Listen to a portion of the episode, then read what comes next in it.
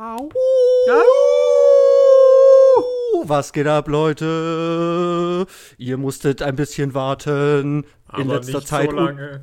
unregelmäßige Release-Daten, aber es ist wieder soweit. Haut rein.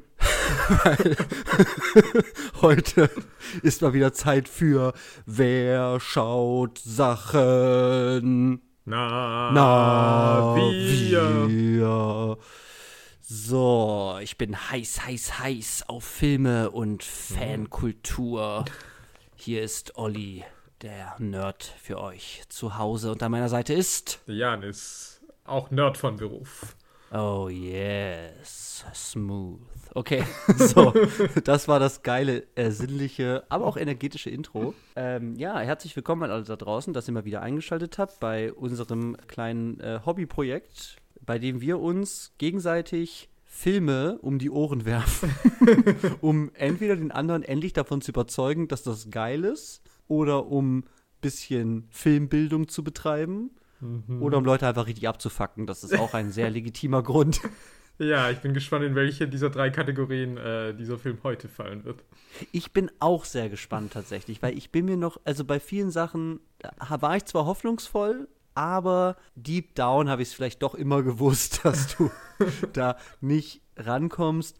Und du hast ja auch einmal im Podcast auch gesagt, selbst wenn es dich einmal erreichen würde, was ich mitbringe, dann würdest du es nicht zugeben. Das ist ein ehrliches, aber auch ein dick Move-Statement. Muss ich mal Ich glaube, ich meinte dann, wenn ich schon meine Meinung geäußert hätte, dass ich dann nicht live im Podcast sagen würde, nee, jetzt bin ich doch überzeugt, nachdem ich deine Argumente gehört hätte. Das würde ich ist dann halt- nicht zugeben. Die Leute können dir nicht vertrauen. Ja, oh, wem kann man überhaupt vertrauen? Hm. Äh, das sagen Lernt fürs Lügner. Leben, lernt fürs Leben hier. sagen, sagen nur Lügner. Okay, so, nicht lang schnacken hier. Wir steigen gleich ein und es ist mal wieder Zeit für unsere eigentlich immer fast in jeder Folge präsenten Kategorie, aber schon lange nicht mehr als solche betitelt. Und zwar ist es Zeit für etwas. Was ist es? Niemand weiß es, aber jeder weiß, es ist etwas. Etwas. Das ist geil. Okay. Alles drin. Also, wie Janis gerade schon in diesem geilen Song auch erklärt hat, es handelt sich hier um Filme, wo die wir angucken und für viele Leute, die oder für die paar Leute, die regelmäßig den Podcast hören, wird klar, also ist klar, was wir damit meinen, weil wir reden eigentlich ständig darüber. Aber für alle die, die vielleicht neu dazugeschaltet haben, etwas ist für uns eine tatsächlich eine Kategorie in diesem Podcast hier, als auch in unserem täglichen Sprachgebrauch für Filme und Filmerfahrung, wo wir einfach nicht wissen, wie wir das einzuordnen haben. Aber es ist irgendwie neu, also wir kennen es nicht.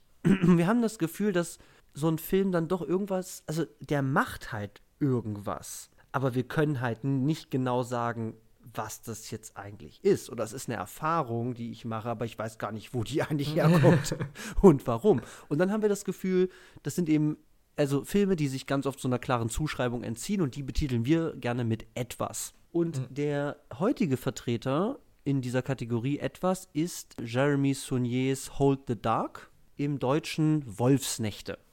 Ja, eine Meisterleistung mal wieder der äh, Titelübersetzung. Ja, aber ist die Frage, wie, also halt die Dunkelheit zurück? Äh, Ja, gut, nicht. auch schwierig, ja. Und da sind zu. halt Wölfe und es ist auch dunkel. Das Also es ist schon zumindest wahr. Man kriegt schon, was man äh, was draufsteht, ja. So, da sind wir sind ja, wir hatten schon mal so eine Kategorie Top 3 Übersetzungen von Filmtiteln, die irgendwie in die Hose gehen. Ich würde sagen, das hier erfüllt erstmal seinen Zweck. So. Ja, okay. So, bevor wir deep einsteigen in Spoilergefahr, eine Diskussion, wo wir beide einfach gar nicht wissen, wo das hingeht, weil dieser Film uns auch nicht gesagt hat, wo er eigentlich hingeht, Mhm, Das ist true, ja. gibt es erstmal von mir ein paar Hard Facts. Ich merke wieder, die wichtigste Fact habe ich natürlich nicht rausgesucht. Also erstmal, Hold the Dark ist, wie schon gesagt, ein Film unter Regie von äh, Jeremy Saunier. Jeremy Saunier, also es ist sein letzter Film praktisch, also sein aktuellster von 2018. Und ähm, Jeremy Saunier könnte aber Leuten vor allem bekannt sein durch Green Room. Also wenn, Ja. weil das war zumindest so ein Ding, über das man halt mal, über das, glaube ich, geredet wurde in gewissen Kreisen. Und ich habe es auch auf verschiedenen Streaming-Plattformen auf jeden Fall auch verfügbar gesehen.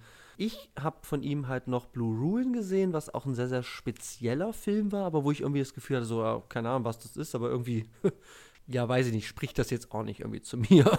so. So, aber es ist auf jeden Fall auch irgendwie etwas gewesen. Es geht halt los mit 15 Minuten, redet keiner und ein Typ schläft in seinem Auto und isst aus Müll. Also.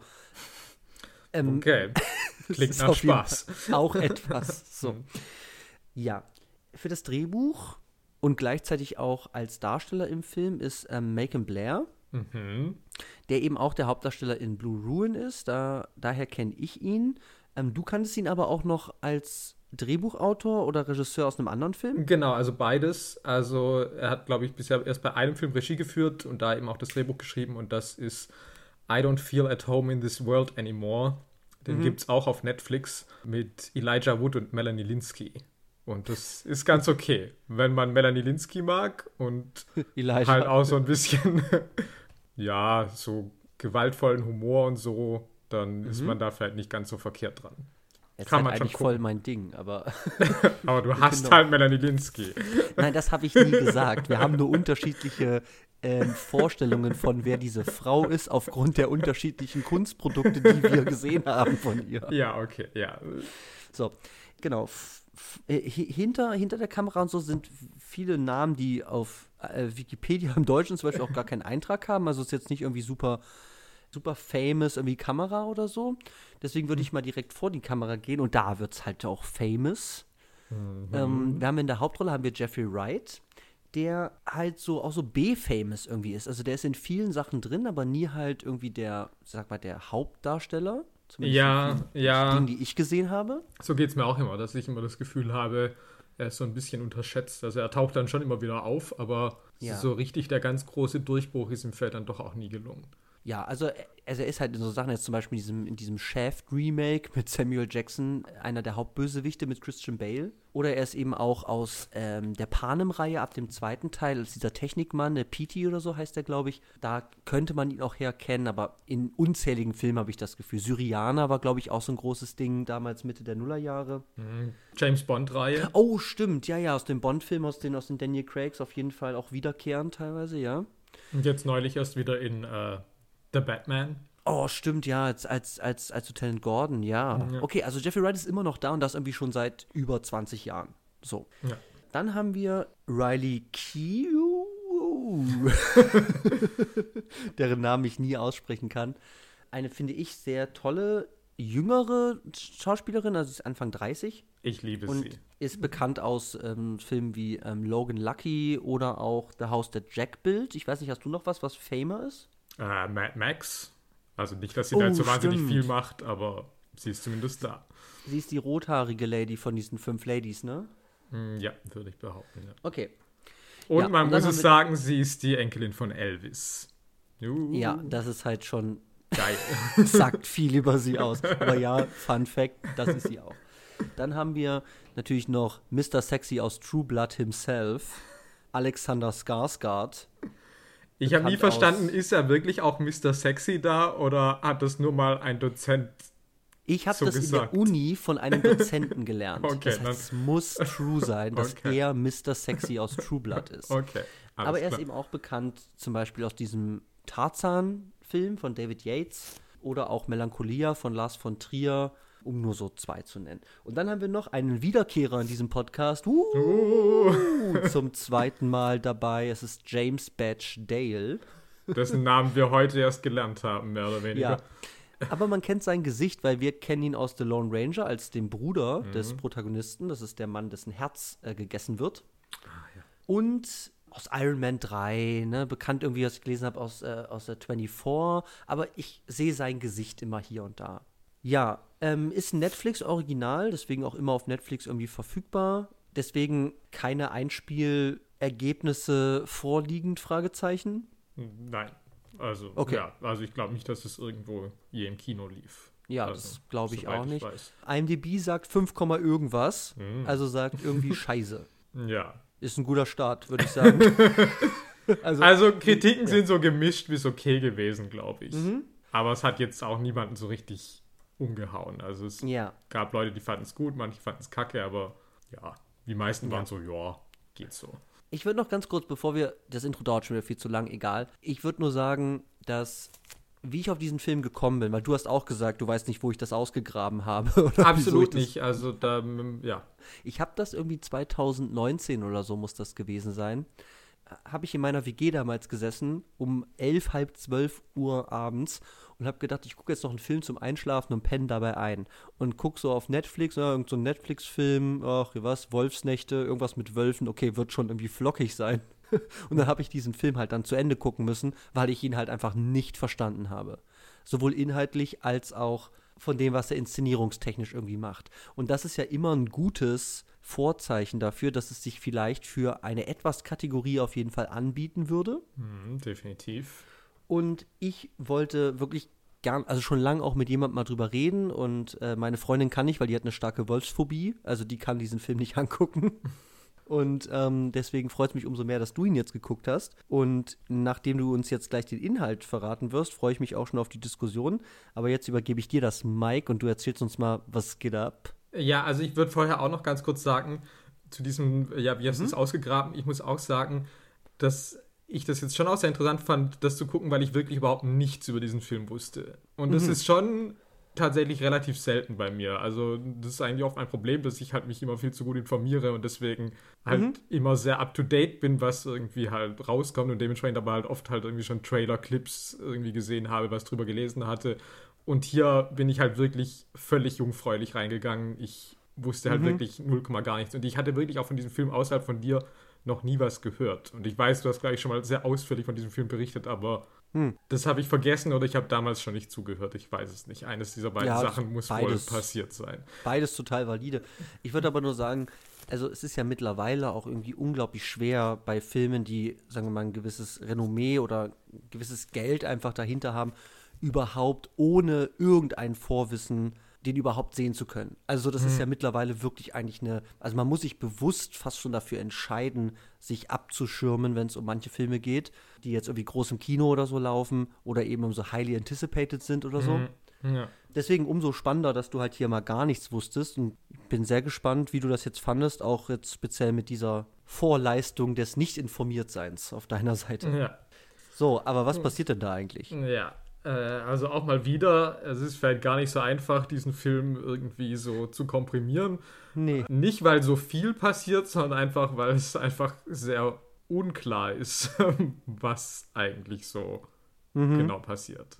Weil das vielleicht dem ja. Ganzen auch nicht so ganz Rechnung trägt. Aber gut, ja. nichtsdestotrotz, äh, die Challenge ist wie immer in 90 Sekunden oder weniger den Inhalt 90 Sekunden Films Challenge zu vermitteln und du darfst mich gerne einzählen und dann geht's ja, los. Ich, ich gucke auch, dass du nicht lügst. ähm, also es geht los in 3, 2, 1. Fast zusammen. Also, es geht um den Wolf-Experten Russell Core, der von einer jungen Frau namens Medora Sloan angeheuert wird, um in einem kleinen Dorf in Alaska den Wolf zu suchen und zu töten, der ihren Sohn mitgenommen und getötet hat. Ihr Mann Vernon dient währenddessen als Soldat im Irak und weiß noch nichts von dem Ableben seines Sohnes. Er wird im Krieg verwundet und wird zurück in die USA gebracht. Noch vor seiner Ankunft verschwindet Medora und Russell findet im Keller die erwürgte Leiche des Sohnes, der höchstwahrscheinlich von seiner eigenen Mutter getötet wurde. Mhm. Vernon tötet mehrere Polizisten und stiehlt die Leiche seines Sohnes, um ihn in einem Yupik-Ritual zu bestatten und begibt sich auf die Suche nach Medora, wobei er diverse Leute, die ihm begegnen, tötet. Zudem kommt es zu einem großen Shootout zwischen der örtlichen Polizeibehörde und Vernons Freund Chion, der ebenfalls ein Kind verloren hat, wie er behauptet, auch aufgrund eines Wolfs. Mhm. Russell Core und der Polizeichef vermuten, dass Medora sich an einer heißen Quelle aufhält, was sich auch als wahr herausstellt. Auf dem Weg dorthin wird der Polizeichef von Vernon getötet. Russell wird zwar auch von einem Pfeil durchbohrt, aber am Leben gelassen. Vernon beginnt seine Frau, die eventuell auch seine Schwester ist, zu würgen, lässt aber dann doch von seinem Mordversuch ab, nachdem sie die Wolfmaske, die er trägt, abnimmt. Man sieht die beiden den Sarg ihres Sohnes ausgraben und im Schnee hinter sich herziehen. Russell überlebt und kommt ins Krankenhaus, wo er von seiner entfremdeten Tochter besucht wird. Wow. Ja. Fast Punktlandung. Ja, gerade noch geschafft. Okay, ein bisschen Mund vollgenommen im Vorgespräch, aber ist ja okay, Ja. weil unter 90, dann bist du halt King hier. Ja, ja, ja. Unter 90 Und es- hat ja geklappt, ja. Und es ist auch ein schwerer Film. Also ich habe es beim Gucken auch, habe ich mir gedacht, ich bin auch wieder froh, dass ich das nicht zusammenfassen muss, weil, wie du es gesagt hast, das muss man erstmal komprimieren. So. Ja. Es Weil ist halt irgendwie auch nicht so ganz klar, wessen Story wird erzählt. Also es springt dann irgendwie zwischen Charakteren auch irgendwie hin und her. Mhm. Und weil unser eigentlicher Protagonist hat gar nicht so viel Story, die man hier jetzt so erzählen kann, in der Zusammenfassung beispielsweise. Aber darauf werden wir ja noch kommen. Ja, und wir müssen auch noch drauf kommen, dass du gerade gesagt hast, dass die Sloans vielleicht ein Inzest-Ehepaar sind. Ja. Das war mir, das habe ich nicht verstanden. Aber darüber reden wir dann auch noch. Das war jetzt für mich gerade neu. Habe auch gesagt, eventuell. Das, Ja, okay, okay. Das, äh, Ich würde sagen, wir steigen jetzt direkt ein. Und bevor wir uns um die großen Shenanigans dieses Films kümmern, nämlich, was sagt es eigentlich, na, eine sehr Ähm, gute Frage. wollen wir uns erstmal mit beschäftigen, dass, also hier ist mir was ganz, und es ist dir eben auch aufgefallen, deswegen reden wir jetzt darüber, ein ganz, ganz spannender Punkt, was äh, Frage ist, wann tritt das irgendwie auf oder wann wird das irgendwie vermehrt, aber es ist doch, ich habe das Gefühl, dann doch recht selten irgendwie, wie ich das sehe. Und zwar haben wir hier das Mittel des, ich würde sagen, des passiven Protagonisten. Mhm. Also, du hast ja gerade schon gesagt, also Wolfsspezialist Mr. Core ist da hingekommen, um zu helfen, den Wolf zu jagen oder die Leiche dieses, dieses Sohnes zu finden. Ja, wo, wobei sie ja eigentlich sagt, also sie erwartet eigentlich nicht, dass man noch die Leiche finden kann. Ich meine, gut, sie weiß das auch. weil sie Mhm. Okay, weiß, also er ist hauptsächlich aber angeheuert, diesen Wolf zu töten, so aus ihrer Perspektive. So wird es zumindest behauptet, ja. Mhm. Und was dann aber passiert ist, dass eigentlich er zu keinem Zeitpunkt so richtig, vielleicht gegen Ende mit der heißen Quelle, aber sonst gar kein handlungsvorantreibendes Moment irgendwie hat. Mhm. Und daneben, das muss man eigentlich trennen, also er treibt die Handlung eigentlich nicht voran, sondern er wird eigentlich von der Handlung irgendwie mitgerissen und er gerät aber dazu eigentlich immer noch in diverse Situationen, in denen er eigentlich auch nichts machen kann, außer eigentlich zu beobachten. Also er greift hier und da schon auch noch mal ein, zum Beispiel bei dieser großen Schießerei, wo wir auch noch drüber reden müssen, ähm, zieht er dann diesen verletzten jungen Polizisten dann irgendwie aus der Schussbahn, sagen wir mal, also der ist schon angeschossen, der zieht ihn aber dann aus der Mitte irgendwie halt dann weg. Das heißt, er greift schon ein, aber er ist irgendwie gefühlt immer zur falschen Zeit am falschen Ort. Also er Ja. findet diese Kinderleiche im Keller, er findet noch eine weitere Leiche, Ja, die von der alten Frau. von der alten Frau, genau. Dann will er dem Polizisten davon erzählen und dann gerät er in diese Schießerei. Also er ist eigentlich eher Beobachter als Akteur, habe ich das Gefühl. Ja, definitiv. Also er macht eigentlich nicht so viel. Wobei zum einen natürlich interessant ist, dass schon mal auch überhaupt unklar ist, warum er überhaupt, also warum er überhaupt dahin kommt, ist schon mal eigentlich ja auch völlig offen. Weil, also er kriegt kein Geld dafür, das ist ihm aber auch egal. Und es ist aber ja auch irgendwie eine seltsame Vorgabe. Ich meine, wie findest du einen spezifischen Wolf? Wie soll das funktionieren? Das ist mir schon eigentlich gar nicht klar. Und er ist ja jetzt auch nicht irgendwie so, dass er sagt so, ja klar, Wölfe jagen ist mein Leben. Ich meine, er sagt, er hat einmal irgendwie diesen Wolf getötet und hat darüber ein Buch geschrieben, aber das war irgendwie auch kein Vergnügen. Also er ist jetzt auch kein Wolfsjäger in dem Sinn eigentlich. Nee, aber er hat ja wohl ein Jahr unter Wölfen gelebt, so zumindest ja wie auch der Titel seines Buches. So, ne? Also das scheint ihn irgendwie Ah. für sie zumindest. Das hatte ich nicht Ja. verstanden. Ah, ja, ja, sie, das sie, Buch sie, sie hat das auch zu Hause. Es ist ein sehr abgegriffenes, schon älter wirkendes Buch. Ja, dass, dass es das Buch gibt, war mir schon klar, aber mir war der Titel nicht klar. Ja, ich Okay. glaube, glaub, der Titel des Buchs ist ähm, A Year Among Them. Ah, okay. Mhm. Und deswegen hätte ich jetzt darauf geschlossen, dass der halt ein Jahr lang unter Wölfen, sagen wir mal, also nicht wirklich Teil des Rudels wahrscheinlich, aber halt in der Wildnis, in der Nähe von Wölfen, um diese irgendwie zu, zu studieren, hätte ich jetzt irgendwie so, dass das ein Buch sein kann, was man schreiben kann. So. Ja, ja, ja, klar. Ja. Das ist schon richtig. Also wir wissen wirklich sehr, sehr wenig tatsächlich über ihn. Es wird dann zumindest irgendwie aufgelöst nach dieser Schießerei beim Abendessen mit, mit äh, James Batch Dale, dem, dem Polizeichef da und seiner Frau, dass er ja sagt, seine, seine Tochter, die sich halt, wie du gesagt hast, entfremdet haben und keinen Kontakt haben, arbeitet an der Uni in Anchorage. Ja. Das Ganze spielt in Alaska. Und ähm, ein Grund, dahin zu kommen, scheint irgendwie auch gewesen zu sein, eben überhaupt nach Alaska zu fahren und dort irgendwie in die Nähe seiner Tochter zu kommen und vielleicht darauf zu hoffen, wieder Kontakt zu ihr aufzubauen. So zumindest seine Erzählung. Dann. Ja, was aber halt auch weird ist. Also ich meine, ja. dafür jetzt zu so einer crazy Wolfslady da irgendwie äh, in die Einöde zu ziehen. Mhm. Da gibt es vielleicht auch andere Methoden, um das zu machen. Ja, aber es würde natürlich auch, also ich, ich, ich verstehe es auf eine gewisse Weise schon, wenn man irgendwie sagt, so, ja, äh, der hat keinen Kontakt zu seiner Tochter, die hat ihr Kind verloren. Also es scheint ja irgendwie, er sagt ja auch irgendwie, es ist gut, dass jemand da ist. Also er scheint ja schon irgendwie zu, zu sympathisieren oder auch Empathie zu haben für dieses Leid dieser, dieser, dieser jungen Frau. Also Gut, zuerst, stimmt, wenn ja, man denkt ja. eben, dass der Wolf praktisch den, den äh, Sohn weggesnatcht hat. Aber es ist, wie du sagst, es ist irgendwie unklar. Also wir wissen eigentlich den ganzen Film über gar nicht, was will der eigentlich? Was ist eigentlich mit dem los? Was hat der für eine Vergangenheit? Also der, der ist so ein extrem unbeschriebenes Blatt irgendwie und der ist dann doch irgendwie gefühlt, also es ist wieder so eine Frage, woher das eigentlich kommt, doch irgendwie die Hauptfigur dieses Films. Also es geht mit ihm los, es hört mit ihm auf. Er ist in einem Großteil der, der, der Szenen und ich habe schon das Gefühl, dass halt irgendwie Alexander Skarsgård und Riley Keough eher sowas wie Antagonisten dann tatsächlich irgendwie sind. Also er wird irgendwie da Definitiv, so ja. als in, in Abgrenzung dazu eigentlich zwangsläufig zu sowas wie unseren Protagonisten.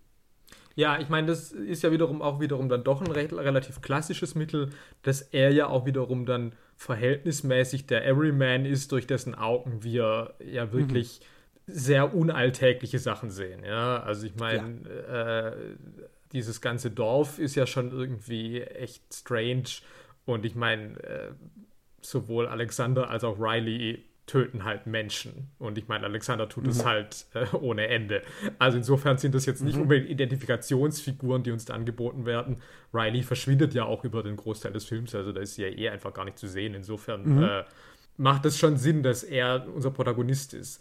Und ich meine, was vielleicht noch so was ist, was ihn halt irgendwie auszeichnet, ist vielleicht eigentlich auch was, was, nicht, was er nicht macht, aber ist natürlich die Tatsache, dass er in sehr gefährliche Situationen kommt, sowohl mit Menschen Ja. als auch mit Tieren und dabei aber jeweils praktisch verschont bleibt. Aus welchen Gründen auch immer. Aber das scheint ihn irgendwie auszuzeichnen. Also eigentlich gäbe es Situationen noch und nöcher, wo man sagt, okay, aus denen kannst du nicht entkommen, du bist jetzt dem Tod geweiht, Ja. und dann, aus welchen Gründen aber auch immer, entscheidet sich die Gegenseite einfach, ihm nichts anzutun.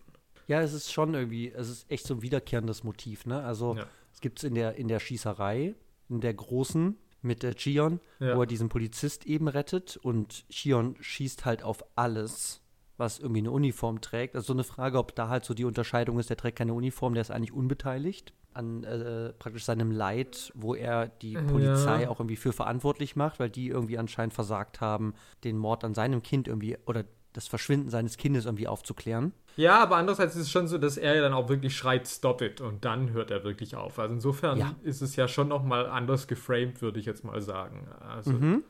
Genau, und dann gibt es halt die, die Momente, eben, okay, ähm, Alexander Skarsgård schießt ihm halt in die Schulter, aber er zieht dann auch noch den Pfeil raus und äh, da am Ende bei der heißen Quelle. Und dann erfahren wir auch noch, ja gut, der lag halt bewusstlos im Schnee und wir haben halt so eine Wolfs-Boy-Band. Habe ich das Gefühl, wie die da so aufgereiht da standen, so, so Backstreet Boys. Style auch in so einer sexy Pose. Und dem wird halt gesagt, die, die Wölfe haben dich verschont. Ja gut, ist ja Also- auch wieder ambig, dass man sagt, okay, wer, also weil sie nur sagen, they spared you, aber, ähm, Oh, ja. Aber ja, und aber das ist ja auch schon auch relativ am Anfang des Films begegnet er schon mal Wölfen und verliert Ja. da zuerst sein Gewehr und dann kommt es praktisch zum Stare-Down zwischen ihm und den Wölfen und dann ziehen die Wölfe halt wieder ab. Ja, vor allem dann zwischen ihm und dem sexy Wolf, halt der Alpha-Wolf, der sieht halt auch gut Ja, aus. ja. Also das muss man erstmal sagen, diese Wölfe sehen halt ganz hervorragend aus. Das sind wirklich sehr, sehr schöne Tiere, die sie da irgendwie, ein, also die sie da eingefangen haben. Und auch nicht nur schöne Tiere, das so als Side Note, ne, auch unglaublich schöne Landschaften. Ja, also das definitiv. muss man sagen, großer Punkt liegt natürlich auch darauf, irgendwie diese wirklich diese, diese, diese, diese Schneefelder, wirklich die so hunderte von Meter weit sich irgendwie ziehen, riesige schneebedeckte Berge mit irgendwie Wäldern am, am, am Ansatz. So. Also ganz, ganz tolle, wirklich auch Realaufnahmen. Also da ist ja nichts irgendwie CGI-Hintergrund oder so, sondern ich habe das Gefühl, okay, die sind halt wirklich bei diesen Bergen und in dieser Schneelandschaft. Ja, davon gehe ich auch aus. Also ich habe gelesen, es ist Kanada, nicht Alaska, wo sie es gedreht Aha. haben. Mhm. Aber ich würde auch sagen, also was dieser Film auf jeden Fall hervorragend macht, ist eben ein Gefühl für diesen Ort, an dem das ja. alles stattfindet, zu vermitteln. Also diese ganze Abgeschiedenheit, die Isolation, die Kälte. Ja. Also. Auch diese Dunkelheit, ne? Also genau, so, ja.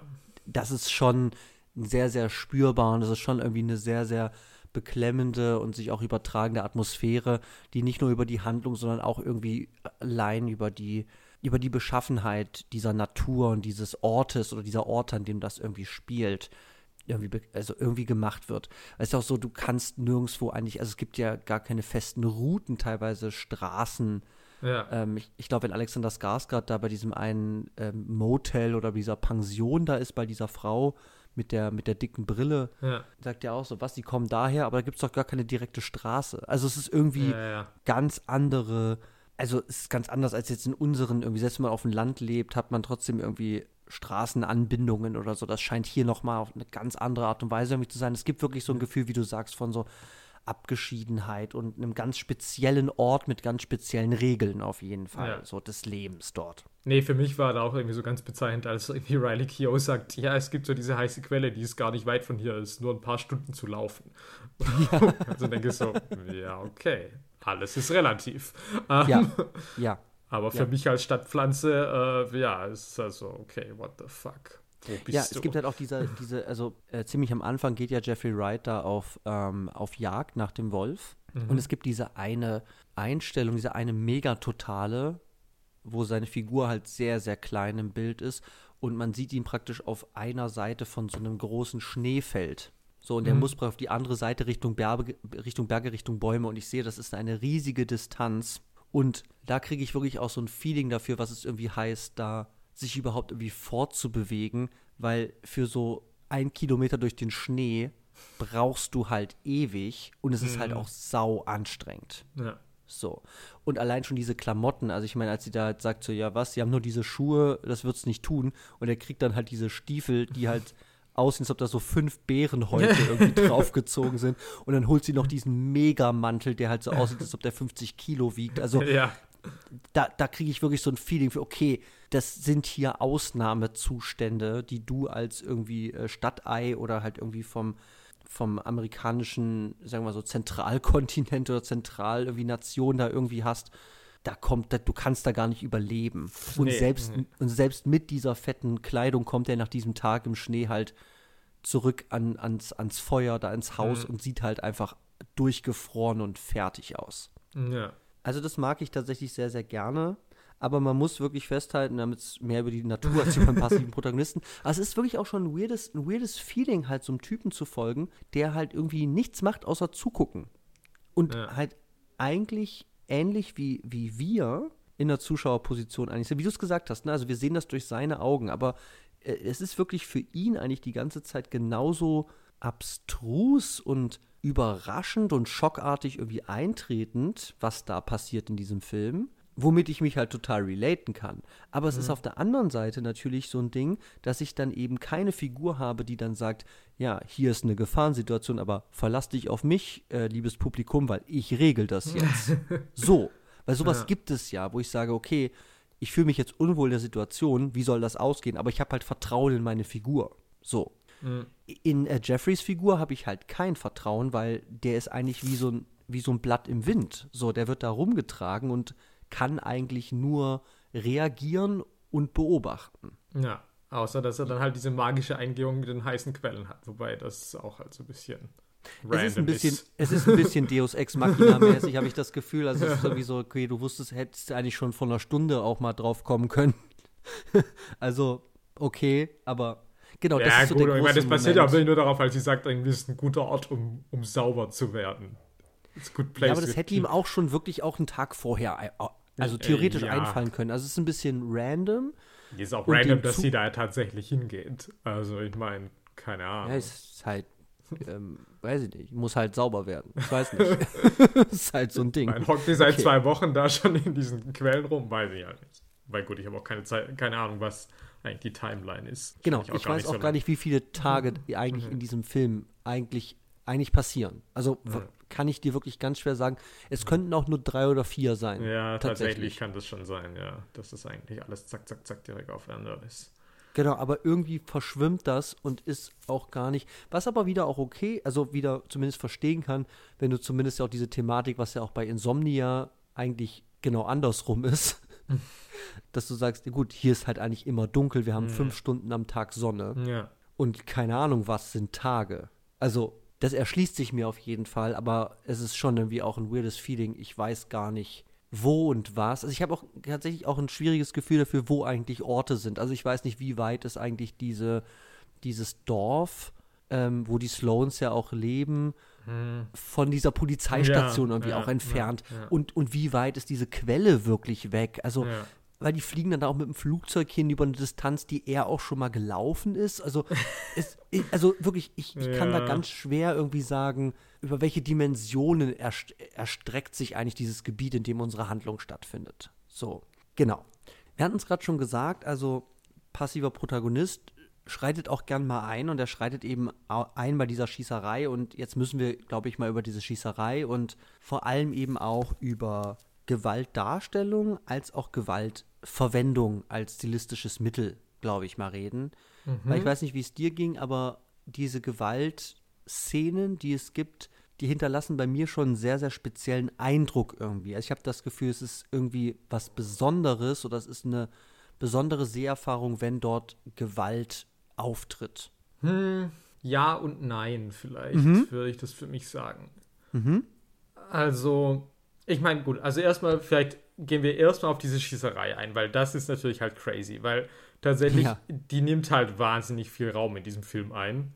Ja. Und die ist halt wirklich einfach so, ja, halt wirklich so ein Kabinettstückchen irgendwie, also wirklich so eine große Sequenz, mhm. die aber ja eigentlich jetzt für den Inhalt des Films nicht so wahnsinnig relevant ist. Also, ja. Also gut, das ist jetzt natürlich wieder die Frage, was sagt dieser Film und so, aber für, den, für die eigentliche Plotline, also ich meine, ich hätte jetzt am Anfang, ich hätte die auch einfach weglassen können, weil tatsächlich für die Geschichte mhm. mit den Sloans ist die jetzt nicht wirklich relevant. Ja. ja. ja. Also wir müssen erstmal festhalten, also wenn du sagst, okay, also ich habe auch das Gefühl, die kommt irgendwie aus dem Nichts. Ja. Es gibt natürlich auch Begründungen, zumindest irgendwie für diese Schießerei. Die liegen einmal, würde ich sagen, dass man sagen kann, okay, der ballert nicht einfach so, sondern Shion scheint irgendwie ein Problem mit der hiesigen Polizei zu haben. Mhm, ja. Wegen eben ähm, seinem Kind, was verschwunden ist, und seine Ehe ist dann auch irgendwie in die Brüche gegangen, sagt er dann noch in der, äh, an der Tür. Er ist auch Badge. so ganz ominös, weil es halt irgendwie so, sie ist, irgendwie, sie ist, sie wird nie wieder da sein wie zuvor oder so, oder was, irgendwie ah, sowas. Also es ist auch so ja. eine Frage, so irgendwie, man weiß es nicht so ganz, was da jetzt passiert ist. Hat die denn verlassen? Ist die gestorben? Ist die einfach psychisch nicht mehr irgendwie die genau. alte?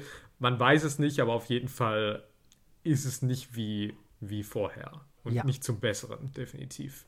Ja, aber ich finde erstmal ganz, ich finde das, also genau, also erstmal das und zweitens, also Shion und Vernon sind ja irgendwie Bros. Ja, definitiv. So. Ja.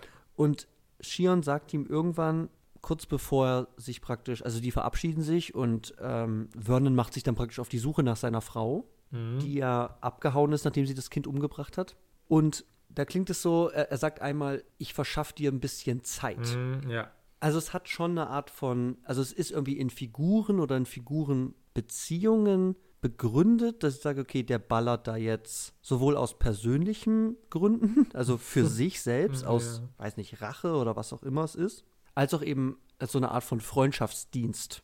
So. Ist halt ein sehr, sehr drastischer Freundschaftsdienst. ja, das kann man so sagen, ja. Aber zumindest wird es so irgendwie aus Figurenperspektive von Shion irgendwie so geäußert. Aber nichtsdestotrotz ist die Drastik dieser Szene und dieser Schießerei also komplett überfallartig, überkommt die mich eigentlich. Also ich weiß noch beim ersten Mal gucken, das war auch so ein richtiger Moment, wo ich gemerkt habe, okay, dieser Film ist vielleicht wirklich irgendwie nicht, also das ist kein 0815 Film, was ich schon irgendwie hundertfach gesehen habe, weil diese Form von Schießerei, Schusswechselinszenierung habe ich in der Form noch nicht gesehen. Und das hat erstmal, glaube ich, was mit einer, mit einer wirklich, also damit zu tun, dass ich sie eigentlich nicht kommen sehe. Das ist eigentlich keinen richtigen Aufbau. Also es ist nicht so, oh, da. Es läuft irgendwann, ich sehe vorher schon, der hat eine dicke Knarre irgendwo oder so. Und ich, ich krieg so angedeutet, okay, es wird auf eine große Schießerei hinauslaufen. Sondern ja. das ist alles in dieser Schießerei, sagen wir mal, alles irgendwie da rein komprimiert. Was natürlich aber nicht ausschließt, was ja eben in diesem Film passiert, dass bevor wirklich geschossen wird, eine ganze Menge Zeit eigentlich verwendet wird, das Ganze irgendwie antizipativ aufzubauen. Ja, also, ich meine auch dieses Gespräch ja. zwischen Chion und dem Polizeichef an der Tür von Chion, das geht ja auch schon ewig. Ja. Also auch das ist vielleicht der längste Dialog in diesem Film, weiß ich nicht, möglicherweise. Mhm. Mhm. Und da baut sich das ja schon wirklich auch auf mit den, sagen wir mal, naja, unterschwellig kann man eigentlich sagen, schon eigentlich mehr sehr offensichtlichen Drohungen, die da irgendwie ausgesprochen werden. Ja. Aber nichtsdestotrotz bereitest dich halt nicht auf das vor, was dann kommt. Also das ist halt trotzdem so, dass ich halt auch so war, so, what the fuck, was passiert denn jetzt? Ja, und ich weiß ja aber, also ich weiß ja nicht, wie viele Cops es in dieser Umgebung da gibt, ja. Aber es scheinen eigentlich alle, so wirkt es, irgendwie da hingerufen zu werden, nur weil man diesen Typen halt irgendwie abholen will, um den festzunehmen. Und alle kommen halt wirklich mit Westen und mit schweren Gewehren, weil die halt irgendwie wissen auch, okay, das wird jetzt irgendwie keine leichte Nummer, aber ich glaube, mit dem, was dann tatsächlich da kommt, mit diesem Maschinengewehr, was er da oben dann auch noch festschraubt und so, ne, so im Boden verankert, dass das hält. Mhm. Da, da können selbst die Figuren als auch, also ich als Zuschauer einfach nicht mitrechnen. Nee. Und ich halte dem das sehr zugute. Also ich halte das, ich finde, das ist ein ganz, ganz positiver Aspekt dieses Films, ist wirklich die Zeit, die er sich dafür nimmt, für diese Schießerei, um wirklich da reinzugehen. Und ich meine, dann ist Jeffrey halt da und der ist auch da, der wollte da nicht sein, sondern der ist halt irgendwie auch wieder random da. Ja, und dann liegt random, der ja. und, und dann liegt der unterm Auto in der schlimmsten Schießerei. Also es ist, also es ist halt insane, was da passiert. Ich meine, wie viele Cops kommen da irgendwie ums Leben? Es ist halt ein Massaker und es hört halt nicht auf. Es ist unglaublich laut. Es gibt schon auch so ein bisschen, ne, dann auch so ein bisschen Dialogszenen, die diese reine Bild- und Tongewalt irgendwie unter, unterbrechen. Wenn halt James Badge irgendwie versucht, ne, Kollege, wir gehen hinter den Stein und ich versuche ja. mich hintenrum reinzuschleichen. So, das sind ja schon irgendwie so narrative Momente, die das hat. Ja aber nichtsdestotrotz ist einfach die reine, wirklich pure Bösartigkeit, die da irgendwie kommt und die reine Überforderung von Bild und Ton, die ich da irgendwie sehe. Und dieses Zerstörungsausmaß irgendwie für mich so überwältigend und so prominent auch einfach inszeniert, dass es so, es, über, es übernimmt einfach alles. So, es, es scheißt auf Figuren eigentlich größer. Das ist einfach nur, schau dir diesen totalen Zerstörungsakt einfach an in all seiner Urgewalt, die da irgendwie entfesselt wird. Und das ist einfach schon einfach eine krasse Szene. Es ist eine tolle Szene. Ich weiß nur nicht ganz, warum sie eigentlich da ist. Aber sie ist ja. super an solches. also ich meine, das, äh, die ist super inszeniert, die ist toll gemacht. Ja. Aber ja, warum sie eigentlich existiert, äh, ist mir nicht so ganz klar. Also wir müssen natürlich sagen, also diese, die, diese Schießerei ist, sagen wir mal, der, der Höhepunkt an, an Gewaltexzess in diesem Film aber es ziehen sich so punktuell so sehr nuancierte Gewaltsequenzen über diesen Film. Ähm, ich überlege gerade, was ist das erste? Das erste wird wahrscheinlich die Ermordung dieses ähm, Vergewaltigers im Irak sein. Naja, vorher erschießt ja Alexander schon ja irgendwelche Araber. Ach, und dann oh passiert ja der andere und äh, macht da Selfies mit den Leichen. Stimmt, und das, das ist, glaube ich, dann der Vergewaltiger tatsächlich später. Ah, tatsächlich? Da bin ich nicht ganz hundertprozentig sicher, aber ich glaube Okay, ich habe hab keine Ahnung. Für mich wäre das ein mhm. random Mann. Aber okay, stimmt, das gibt es vorher. Auf jeden Fall gibt es dann diese, diese Sequenz, wie halt ähm, äh, Alexander einfach so eine Straße lang geht und raucht und dann eine Vergewaltigung durch ein Fenster äh, beobachtet, sich reinschleicht und dann diesen Vergewaltiger halt brutalst halt an der Seite ins Herz halt absticht. Ja, er tötet ihn ja nicht. Er gibt ja dann der Frau das Messer, damit die ihn dann endgültig ja, er, töten der wäre aber auch daran gestorben. Also es ist jetzt Naja, also, aber es ist schon irgendwie ein großer Punkt auch nochmal, dass die Frau ihn irgendwie dann doch erst erledigt. Also ja, so, so gerät mit dieser Film zumindest. Es ist aber auch ganz dezent, ne? Weil es wird nicht gezeigt, also er gibt ihr das Messer. Ja, und dann hört man Geht dann raus und man, man hört dann so ganz leicht, ne? Hört man dann so, so, ein, so ein ächzen Stöhnen von der Frau, so als ob sie jetzt auf den, auf den Vergewaltiger einstechen würde. Aber es ist irgendwie. Ich glaube, man hört schon auch wirklich die, die Einstiche, hätte ich jetzt schon behauptet. Also, Okay, ich hatte das Gefühl, ich, ich habe es nur so ganz kurz wahrgenommen und sehr leise irgendwie. Aber okay, vielleicht lag es auch an dem Setup, äh, mit, in dem wir das geguckt haben. Genau, also wir haben das. Wir haben dann natürlich, Vernon erschießt die beiden Polizisten. ja, das war halt, also ich hatte etwas ungünstige Sehbedingungen und musste diesen Film äh, in drei Portionen gucken. Und die zweite Portion ging halt wirklich damit los. Und ich war halt auch wieder so, what the fuck? Ich musste dann nochmal kurz zurückspulen, weil irgendwie ich halt wirklich genau drei Sekunden davor halt aufgehört hatte und da unterhielt er sich halt einfach mit diesen Polizisten und es war so, ja, okay, die trinken da aus ihrem Flachmann und die sagen, ja, ja, wir finden die schon. Und dann mache ich das wieder an und dann schießt er halt auf die Dudes. Und ich war so, what? Also das fand ich schon einen krassen Schockmoment auch tatsächlich. Also, weil ich das halt wirklich auch überhaupt nicht hab kommen sehen. Nee, null.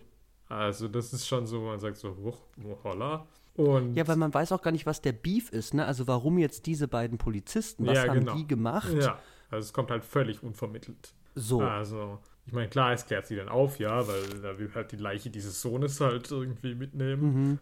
Mhm. Aber in dem Moment weiß ich das ja nicht und rechne damit ja auch nicht.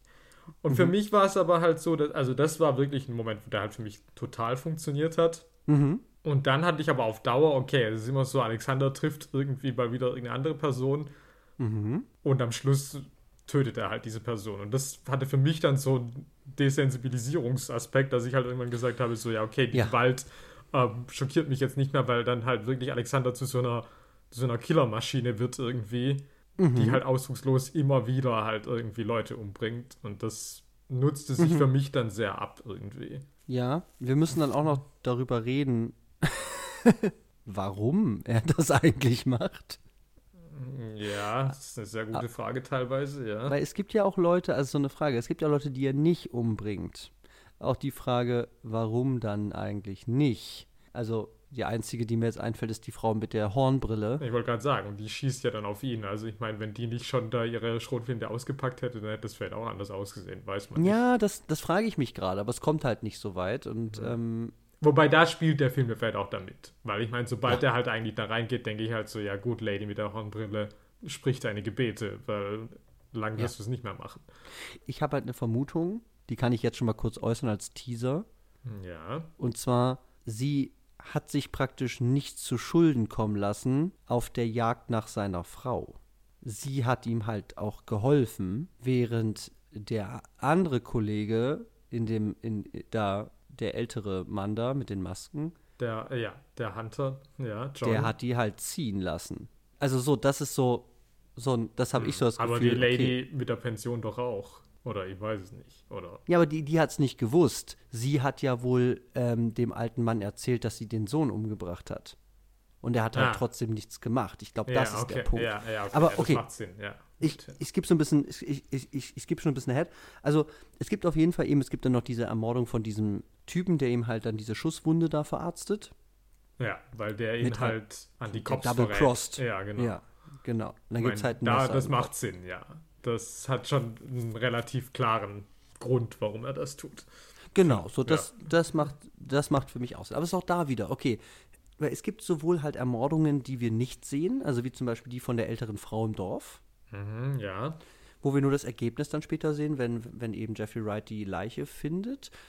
Ähm, und jetzt zum Beispiel aber da, bei diesem, bei diesem, ich nenne ihn mal Doktor, da geht halt direkt ein Messer in den Kopf. Und auch das ist aber wieder, selbst wenn man sagt, ich kann es total verstehen, wenn man sagt, man wird da so desensibilisiert irgendwann, ist diese Art, wie dieses Messer halt einfach schlagartig irgendwie von oben im Kopf landet, finde ich eine sehr, sehr Das ist schon drastisch, ja. Es ist, eine, es ist wirklich eine sehr, sehr drastische Gewaltinszenierung. Also auch in so kleinen Momenten von, von wirklich jemand tut jemanden anderen Gewalt an, ist es wirklich eine sehr, sehr, also grafische Gewalt, also auch wo diese Polizisten da ins Gesicht geschossen werden. Also ich sehe halt wirklich auch, wie so Haut dann auch von diesen Einschusslöchern so wegspringt und also es, es hat auch von den Effekten her eine ganz spezielle Materialität irgendwie. Ich sage, okay, das sieht so wenig nach, Eff also es sieht, es ist, es sieht vielleicht auch super nach Effekt aus, aber auf eine sehr, sehr hochstilisierte, ästhetisierte Art und Weise, die diese Gewalt halt irgendwie stark vergrößert und, und als schockartiger wahrnehmbar macht, habe ich das Gefühl. Ja, das Wie- stimmt schon, ja. So, der könnte ihn auch einfach in die Brust stechen und man sieht es nicht, weil man hört es nur, aber nee, geht halt Messer in den Kopf. Ja, so. ja, nee, klar. Das, äh, also es ist halt wirklich bei mir mehr auch die Dramaturgie, das, die dahinter steckt, Ja. als jetzt die tatsächliche Ja, ja. Machart und die Inszenierungsweise der, der Nee, das, das, kann ich voll, das kann ich voll verstehen, aber es sind wirklich so zwei Sachen, die da mit reinspielen. Weil das eine ist wirklich ganz oft so ein Überraschungsmoment, was eben bei den früheren, also bei den frühen Szenen, glaube ich, sehr, sehr, also sehr gut einfach kicken kann, weil man diese, diese Gewalt ist wirklich unangekündigt und dann eben sehr, sehr, sehr drastisch. Aber es ist eben unabhängig von dem Überraschungs- und Timing-Moment, glaube ich, wirklich eine Art von grafischer Bebilderung und Umsetzung durch, durch Effekte, wodurch sich diese, diese Gewaltsequenzen eigentlich, also die, die stechen für mich schon sehr raus. Selbst wenn ich irgendwann, selbst wenn ich irgendwann äh, stark sensibilisiert irgendwie bin dafür, dann habe ich trotzdem das Gefühl, okay, das ist irgendwas ist hier speziell dran und es hat, glaube ich, was mit Darstellungskonventionen zu tun, ähm, die dieser Film irgendwie einfach nicht bedient oder erweitert, habe ich das Gefühl. Ja. So. Und, das hast du im Vorgespräch gesagt, das fand ich ganz, ganz, ganz klug, dass diese Gewalt natürlich auch eine ganz, ganz starke Kontrastfunktion hat Ja.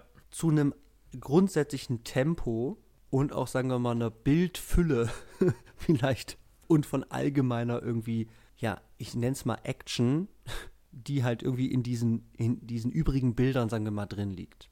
Weil dieser Film Ja. ist sehr, sehr langsam. Definitiv. Also da nimmt sich wirklich sehr viel Zeit für alles. Also da passiert oft auch wirklich nicht so viel. Und dementsprechend, also jetzt auch wieder diesen ganzen Shootout ausgeklammert, weil ich finde, der operiert da irgendwie nochmal ganz eigen.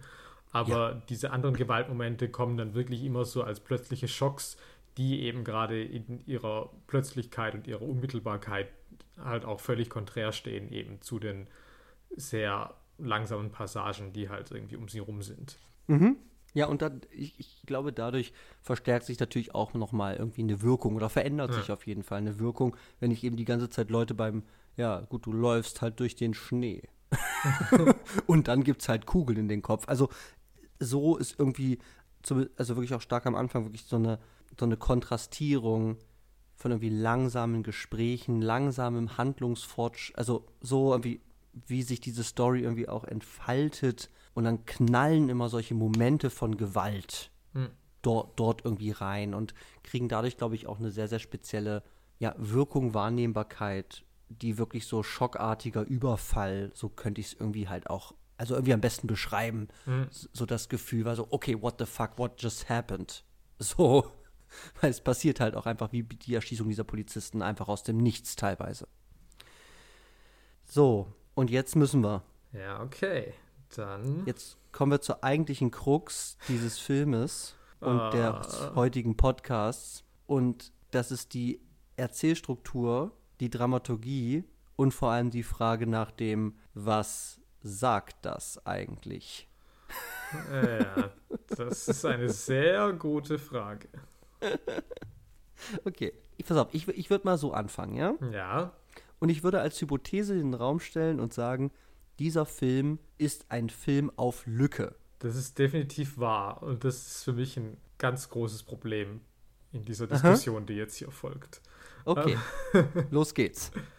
Naja, also, ich meine, ich werde jetzt was sagen und ich meine, damit mache ich halt eigentlich diese ganze Diskussion kaputt. Aber ich werde es jetzt Ja, trotzdem bitte. tun, weil ich halt sage, dieser Film ist halt so lückenhaft erzählt und mir fehlen halt so viele Anhaltspunkte, Aha. dass es so weit geht, dass ich sage, es ist so vage, dass es irgendwie halt alles bedeuten kann und hinter allem alles stehen kann.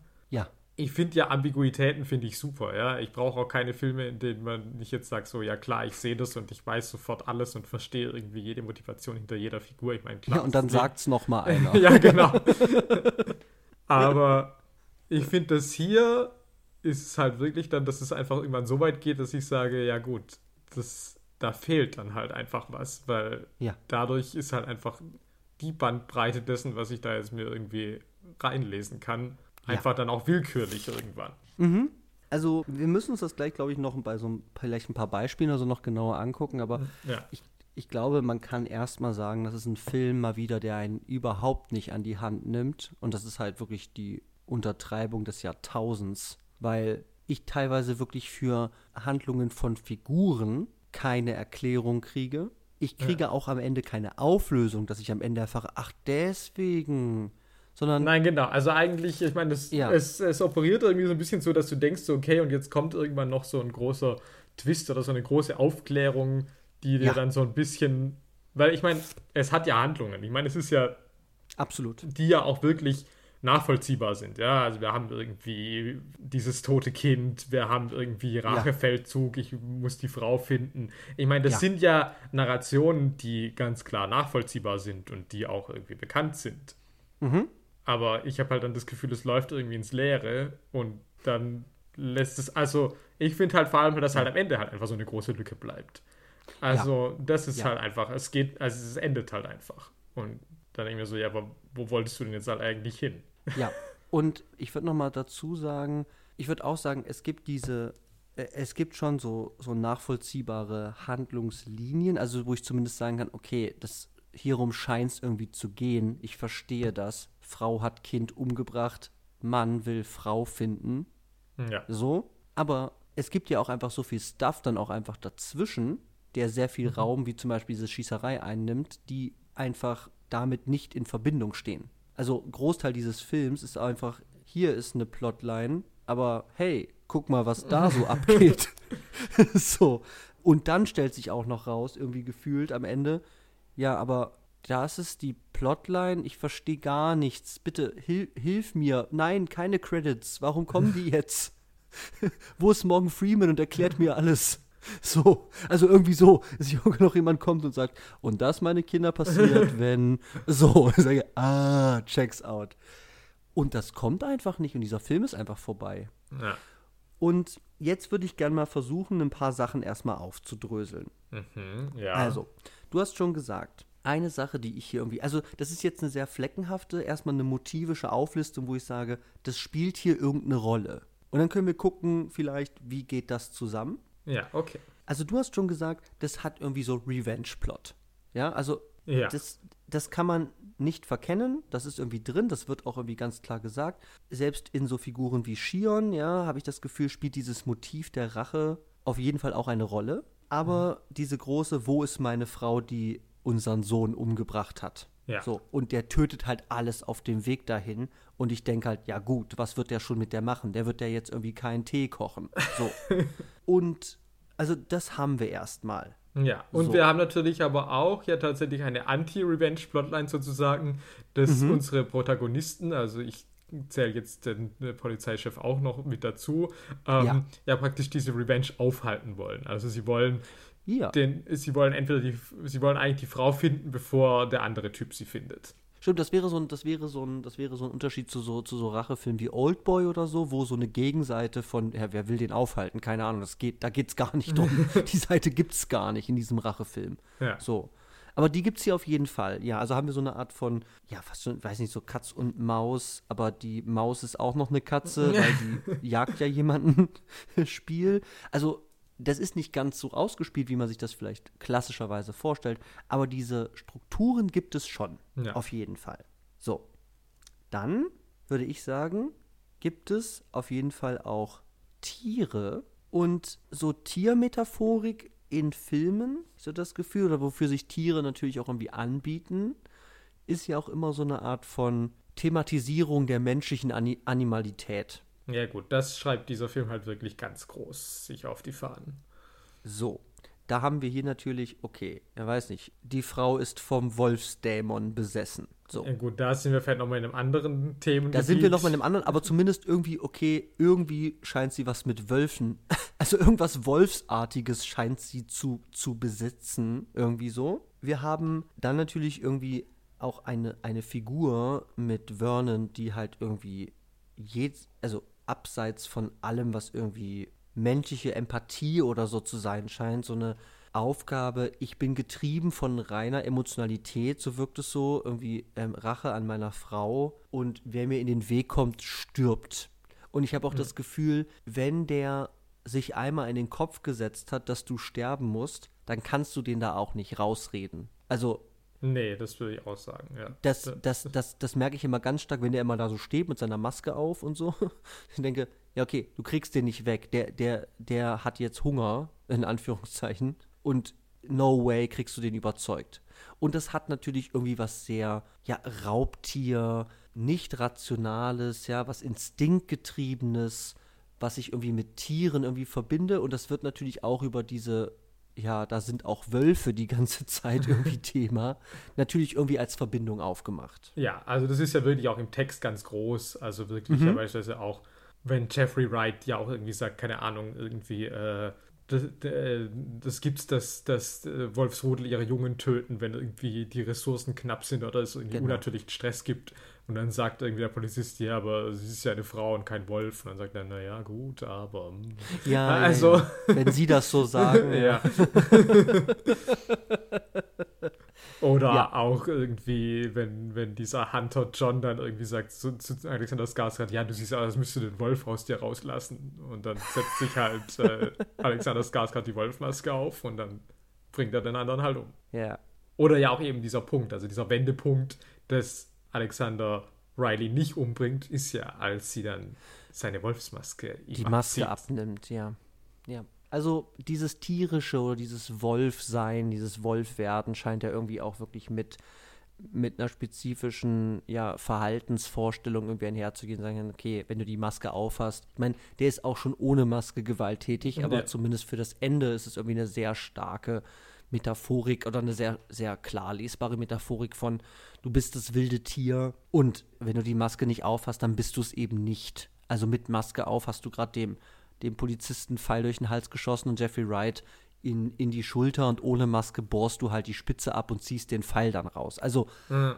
so, so, ein, so ein klares, irgendwie, weiß nicht, instinktgetriebenes, gewalttätiges Wesen, was hier irgendwie mit Tieren irgendwie in Verbindung gebracht wird und dann eben den Menschen als ein Tier irgendwie zu entlarven oder irgendwie halt so darzustellen. Ja. Das ist auch irgendwie auf jeden Fall drin. ja. Ja, und dann der dritte große Punkt, den ich halt irgendwie auch ausmachen würde, ist irgendwie die Mystik. Ja, da, das finde ich halt auch ganz schwierig, alles, was das angeht. Ja. naja, also, ich meine, also wir haben, das ist so ein Dorf, in dem hauptsächlich äh, Yupik leben, also indigene Einwohner Alaskas. Und wir haben eben dann irgendwie schon so Rituale und irgendwie auch so ein bisschen so einen okkulten Anstrich. Es gibt diese Ja. Dorfhexe, so bezeichnet sie sich, glaube ich, auch sogar mal selber, ich weiß es nicht Genau. genau. Und genau, die sagen dann auch, ja, die, die Frau ist besessen vom Wolfsdämon oder dann heißt es irgendwie, ja, als Kind schon brauchten sie das Wolfsöl für den Jungen, weil der Junge ist irgendwie nicht ganz normal, also für den jungen Alexander. Und es ist halt alles irgendwie so mystisch aufgeladen, aber es macht damit dann halt auch irgendwie nichts. Also, Ja. das war für mich so, weil, also für mich mega Moment ist halt wirklich relativ am Anfang. Riley Keough kommt halt nackt aus der Badewanne und hat halt diese Wolfsmaske auf. Und das ist Ja. halt so ein Moment, wo ich halt, das ist vielleicht so der erste Moment in diesem Film, wo ich halt sage, so, okay, was geht hier ab? Weil davor ist es vielleicht doch noch einigermaßen straightforward. Ja? Ja. Also davor ist halt okay, die hat das Kind verloren, die hat diesen Typen angeheuert, okay, ja. Ist vielleicht strange, aber ja alles noch irgendwie nachvollziehbar. Und dann kommt halt dieser Moment, ich bin halt so, okay, was sind das für Menschen? Was passiert hier? Und dann bleibt es aber nur irgendwie so ein bisschen so Hintergrundschmuck, um irgendwie, weiß ich auch nicht, um dem Ganzen vielleicht so ein bisschen so einen Coolness-Anstrich zu geben. Äh, finde das dann ja eher, ich weiß nicht, ist das vielleicht auch irgendwie so ein bisschen schwierig, dann wieder irgendwie so in diese, gleich so in so eine Mystizismus da so zu gehen. Weiß ich nicht. Aber also mir blieb es halt, weil letztlich bleibt es ja irrelevant. Ja, also es ist jetzt wirklich kein Film, wo ich jetzt Ja. am Schluss sage, okay, und es löst sich dann auf, die sind von Wolfsdämonen besessen und deswegen tun sie, was sie tun. Ja, also das ist dieser Film nicht. Das würde ich jetzt mal definitiv behaupten. ja. Und so fand ich, das ist halt so ein bisschen, dass man gesagt hat, ah ja gut, dann macht man das noch so ein bisschen weird, so ein bisschen creepy. Ich meine, ich muss auch sagen, die Masken sehen super aus. Ich liebe das, wie die Ja. aussehen. Aber auch da blieb für mich dann unterm Strich wieder, dass ich gesagt habe, ja gut, wofür war das jetzt da? Ja, keine Ahnung. ja. Hat man es Ja. jetzt wirklich gebraucht? Wurde es für irgendwas verwendet? Ja, nö, eigentlich nicht. Ja, und das ist, glaube ich, ein Punkt, der sich auf alle bisherigen genannten motivischen Punkte irgendwie beziehen lässt. Also, es gibt eine Rache-Story, es gibt Tiermetaphorik, es gibt Mystik, die eben nicht vom Film, sagen wir mal, bedient wird. Also, dann kann es nutzt irgendwie das als Erklärmethode, am Ende stellt sich raus, es war ein Dämon oder so. Aber es liefert irgendwie schon so eine Art von Bild von diesen Figuren, habe ich das Gefühl. Also weil die glauben halt nicht, dass sie vom Dämon besessen sind, aber ich meine, die leben halt irgendwie auch mit den Wölfen. also ich habe das, hab das Gefühl, für die ist das vielleicht, also sie glauben ja irgendwie dran und das bestimmt ja vielleicht auch irgendwie das Handeln von gewissen Figuren. So, also dass der halt dieses Kind da aus der, also dass Vernon das Kind rausholen muss aus der Leichenhalle, um das dann irgendwie rituell irgendwie im Schnee zu begraben, treibt ja diese Figur auf jeden Fall. So. Ja, das Fil stimmt schon. Ja, und ja. dieser Film sagt halt nicht irgendwie, ja, es ist alles real, sondern es ist eher so eine Art von Figurenmotivationserklärung. Aber bei keinem dieser drei Punkte kann ich irgendwie sagen, dass dieser Film eine kohärente Message daraus irgendwie formt. Ja, nee, und sagt, ist mir halt auch nicht klar. Ich sage über Rache das Folgende. Ich sage über den Menschen als Tier das Folgende. Ja. So. Oder ich mache irgendwas erfahrbar. Also es ist irgendwie, es lässt sich, es, es macht eine ganze Menge Erfahrungen irgendwie auf, aber ich habe nicht das Gefühl, dass ich diese Erfahrung irgendwie reflektieren, einordnen kann und sage, ah, krass, das ist es jetzt zum Thema Rache oder so, sondern ich werde wirklich am Ende irgendwie zurückgelassen mit so einem Scherbenhaufen an Motiven und ich muss daraus mir selber halt wieder meine Vase zusammenkleben, so. Mhm. Und das ist schon einfach weird. Also es ist wirklich weird. Ich habe vielleicht schon lange also ich habe den damals ja 18, 19 irgendwie auch gesehen, aber ich habe auch davor vielleicht, ich weiß nicht, ob ich jemals so einen Fragezeichen-Film, der mich halt wirklich so auf allen Ebenen irgendwie mit Fragezeichen zurücklässt, irgendwie gesehen habe. Tatsächlich. Also es ist wirklich sehr, sehr krass, wie fragezeichenhaftig diese Motivverwendung und auch das ist, was am Ende irgendwie bei rumkommt, habe ich das Gefühl. Mhm. Und jetzt aber, damit wir jetzt nicht einfach nur deprimiert irgendwie nach Hause gehen und sagen, ja, keine Ahnung, hatte, hatte irgendwie nichts gesagt, würde ich jetzt trotzdem einmal die Spekulationsrunde eröffnen und mal versuchen, so ein paar Sachen vielleicht doch irgendwie zu gucken, okay, kommen wir da vielleicht doch irgendwie ran? Und gibt es vielleicht doch trotz all der Verwirrung vielleicht doch Hinweise, die nicht so klar mir kommuniziert werden, die dann sagen, ja, so ist es und nicht anders, aber die dann eben zusammengesetzt vielleicht doch dann ein Bild ergeben, was sich doch irgendwie klar lesen lässt. Aber ich muss selbst Leistung reinpacken, um das zu erzeugen, dieses Bild. Ja, okay, hau mal raus. So, und jetzt stelle ich dir deswegen die Frage. Es wird ja gesagt, dass ja das Sloan-Kind nicht das einzige Kind ist, was stirbt. Ja. Wie sterben denn die anderen beiden Kinder? Ja, das ist halt äh, nicht klar. Nein, keine Ahnung. Also, ich bin schon geneigt zu sagen, dass die vielleicht wirklich vom Wolf geholt wurden. Weil also zum einen, also zumindest Vernon sagt auch noch zu Gion, ah ja, das muss auch schwer sein, dass du das, dass du die Leiche nicht hast, weil er eben mhm. dieses Kind nicht begraben kann. Und ich meine, dementsprechend gehe ich jetzt nicht davon aus, dass Gion einfach auch sein, seine Tochter einfach im Keller liegen hat. Und Gion beklagt sich ja auch bei der Polizei, dass die gekommen sind und dann wieder abgefahren sind, ohne was zu machen dementsprechend gehe ich jetzt auch nicht davon aus, dass irgendwie die Dorfhexe für ein Ritual irgendwie äh, halt zehn Kinderleichen braucht. Ähm, mhm. Also für mich gibt es da keinerlei Hinweise. Ich meine, auch wenn, und andererseits ist das ja vielleicht auch das, was vielleicht auch Sinn machen würde, dass du dann sagst, na gut, und deswegen springt Riley auf diesen Zug auf. Und ich sage, ja gut, hier gab es schon mal mhm. Kinder, die vom Wolf getötet wurden. Da mhm. passt meine Geschichte eigentlich ganz gut rein. Mhm. Übrigens muss ich ja. sagen, ich habe in den ersten zwei Minuten gleich gedacht, okay, ganz ehrlich, das ist doch hier so eine A Dingo Ate My Baby Nummer. Sie hat doch auf jeden Fall das Kind umgebracht. Und ich war sehr froh, dass es dann nicht der finale Twist des Films war, weil ich dachte, okay, wenn ich jetzt zwei Stunden diesen Film gucken musste, um dann rauszufinden, Riley Keough hat das Kind umgebracht, dann wäre ich wirklich sehr enttäuscht gewesen. Nee, weil so platt ist, also das ist so ein Ding. Man kann natürlich sagen, Fragezeichen sind unbefriedigend, aber was es natürlich dadurch irgendwie auch umgeht, ist halt, sagen wir mal, platt und generisch zu sein. Ja. Weil das schafft es dadurch auf jeden Fall, das zu vermeiden. Ja, also da war ich dann, als es dann nach so einer halben Stunde gleich war, okay, klar, natürlich, das Kind liegt in diesem Keller. War also, ja, okay, ja. alles klar. Ja. Aber ich sehe so. ja sonst nie irgendwas voraus, deswegen war ich ganz impressed, dass ich wirklich sofort schon, als sie diesen Brief geschrieben hatte, war mir so klar, okay, safe hat die das Kind umgebracht. okay, stark. Also also Respekt, weil es hätte auch ein Film sein können über, ja, da ist halt so ein Überwolf, der klaut halt alle Kinder, wenn die halt sechs Jahre und 30 Tage alt sind. Ja, du hattest letzte Woche schon gesagt, ja, es geht gar nicht wirklich um Wölfe, da war ich natürlich auch schon so skeptisch. Ah, verdammt. ja, okay. Ja, es geht schon auch, also ich meine, ich meine, ich wollte ja, ich wollte ja eigentlich eine Tierkategorie aufmachen, ja, tierisches Kino oder so, ja, äh, äh, irgendein, Aff, also so ein Affenzirkus oder so. Aber, äh, aber es sind ja wirklich, die Wölfe sind eigentlich nicht zentral, aber es gibt ja nicht nur Wölfe. Es gibt ja auch irgendwie so ein, na, so ein Büffel oder so. Ja, so ein Bison oder was. Ja. Der einfach auf der Straße steht. Diese, diese komischen ausgestopften Bären am Flughafen. Also ich meine, es ist, also, ist schon noch geil. Also ich liebe ich lieb halt diese Bilder. Achso, oh, sorry, nochmal Fun Fact. Ich liebe halt auch dieses, ah scheiße, wo ist dieses Bild von diesem ah, Elch mit Lippenstift? Ja, ich weiß, was du meinst. Hängt das in der Polizeistation oder so? Ich glaube fast. Ich glaube, man sieht es, bevor sie da zur Leichenschauhalle mit, Leichenschau, dem, mit, dem, mit, dem, mit, dem, mit dem toten Kind gehen. Ich glaube fast. Ja, weil das liebe ich halt. Er hält es dann auch irgendwie drei, vier Sekunden drauf und ich habe erstmal gar nicht verstanden, was ich da sehe. Und, so, äh, und da musste ich so lachen, weil so, okay, was ist das für ein Film, der jetzt halt sagt, klar, guck dir diesen geilen, dieses geile Elchporträt oder Karikatur an mit Lippenstift und was auch immer der da macht. Ja, das also, habe ich auch geliebt, das gebe ich schon zu. ist halt geil. Okay, dann die nächste Frage. Ja, ganz kurz nur, hast du was ja. zu den toten Kindern, hast du da noch eine andere Meinung oder? Naja, nee, also man kann ja festhalten, also es wird ja schon irgendwie gesagt, ne, es wird irgendwie erzählt, ne, früher die Kinder zur Schule gehen, da standen Leute mit Gewehren, um die Wölfe abzuhalten oder so. Also irgendwie, ich meine, keine Ahnung, ich glaube, es sagt auch Riley und der kann ich irgendwann gar mhm. nichts glauben, weil die ist halt crazy.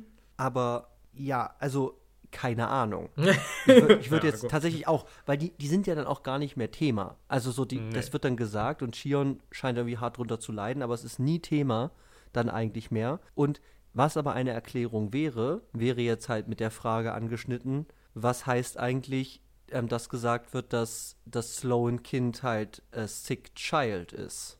Ja. Weil ich habe halt gedacht, der ist halt körperlich sick. Ja gut, ich meine, das wird natürlich einfach gar nicht näher erläutert. Ich meine, ja. natürlich ist dann doch auch gesagt, naja, vielleicht wollte sie ihn retten von der Dunkelheit in sich, in ihm oder ja. irgendwie so. Insofern ist natürlich schon die Frage, okay, der hat halt einen Psychopathenvater, der vielleicht auch zum Psychopath? Naja, es gibt ja diese Szene, wo er mit ihm ja da bei der Jagd wohl irgendwo auf der Wiese sitzt und ja. ihn fragt, ja, du hast jetzt hier deinen ersten Elch oder was auch immer das ist, da Reh ja. irgendwie, irgendwie halt äh, erschossen. Wie fandest du das? Und er sagt halt, ja, ich fand's ganz geil. Ja, ja.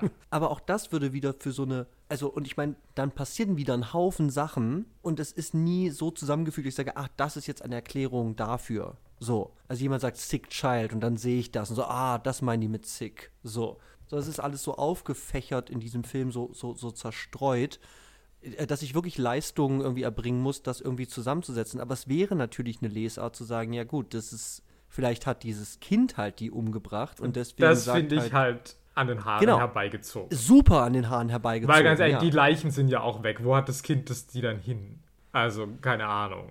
Ja, der ist auch sehr, sehr klein auch noch. Ne? Ja, also so der alt ist der noch gar nicht. Nee, der ist halt noch super klein. Also, ja. wenn man sagt, okay, ja. Evil Mastermind, also weiß ich halt nicht. Ich meine, ich kann mir alles, ich kann auch sagen, vielleicht äh, hat der Lymphdrüsenkrebs und äh, Riley hat ihn umgebracht als Gnadentod, weil der wäre eh gestorben. Also das kann ich auch behaupten. Aber ich meine, mhm. der Film liefert mir halt nichts dafür, dass ich das halt irgendwie, äh, dass das unterstützt. Ja, würde ich jetzt das mal ist sagen. richtig.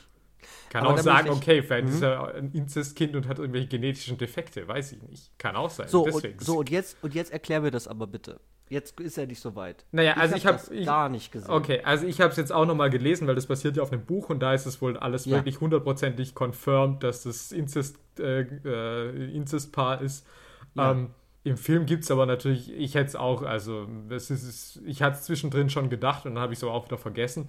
Also natürlich gibt es ja am Anfang, dass sie sagt, oh, ich erinnere mich gar nicht, den je kennengelernt zu haben. Ich habe keine Erinnerungen, in der er nicht ist. Aha. Und dann hat Alexander äh, in so einer Schachtel oder so halt so ein Polaroid, wo halt ein kleiner Junge und ein kleines Mädchen drauf sind. Und die sind halt noch oh. sehr klein. Und dann Wer sagt denn das? Sagt das Hunter John, der dann sagt so, ah, ihr seid ja beide so nordischen Typen, habt beide die gleichen Haare, die gleichen Augen. Ah, okay. okay ihr seid wohl ja. eigentlich nicht von hier.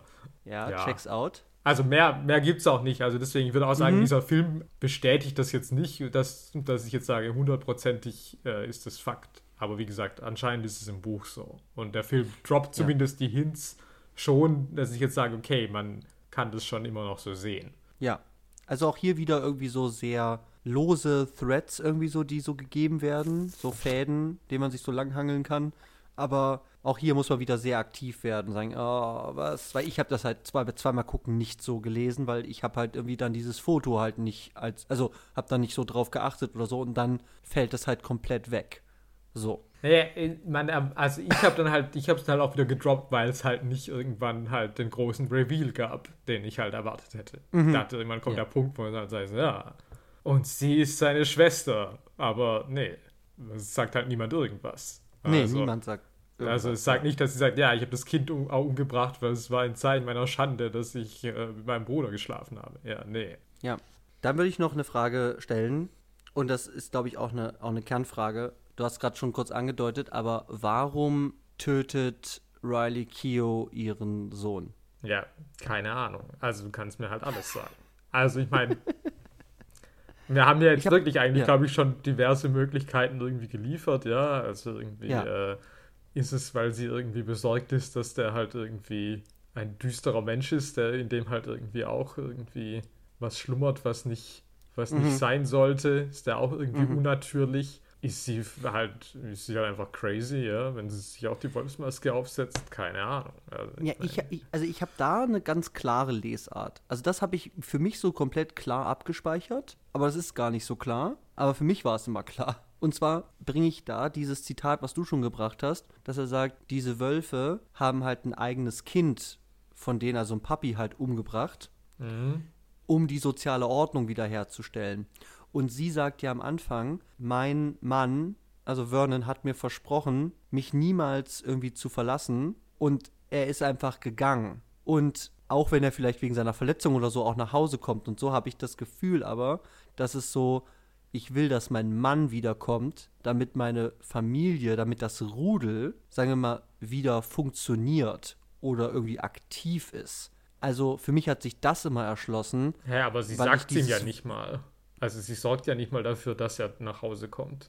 Ja, deswegen finde ich das so weird, dass er auch so nach Hause kommt wegen dieser Schussverletzung. Aber für mich hat sich dieses Wolfszitat, wie hat sich da so mit verbunden, dass die jetzt sagt, naja, jetzt kommt er halt wieder zumindest und der sucht halt auch nach mir. Also das ist ja so ein Ding. Sie haut halt ab, aber zumindest der ist halt gegangen in den Krieg und jetzt kommt er zumindest wieder zu ihr und sucht auch speziell nach ihr. Und auch wenn das aus anderen Gründen ist, als jetzt irgendwie mit ihr wieder Family Reunion zu feiern am Anfang, kriegt sie ja dann eigentlich, also es passiert ja dann auch, dass die beiden halt wieder dann funktionieren, also zusammen zumindest wieder Sachen machen. Und zumindest hat sich für mich das erschlossen. Aber auch das ist wieder extrem aber, lose. Also, sorry, das finde ich jetzt auch schon wieder völlig, also völlig, wenn sie das Kind umbringt, damit er heimkommt und dann aber verhindert, ja. dass er erfährt, dass das Kind tot ist. Ja, aber sie, also ich meine, der wird es schon erfahren. Also ich glaube, da kann sie schon von ausgehen.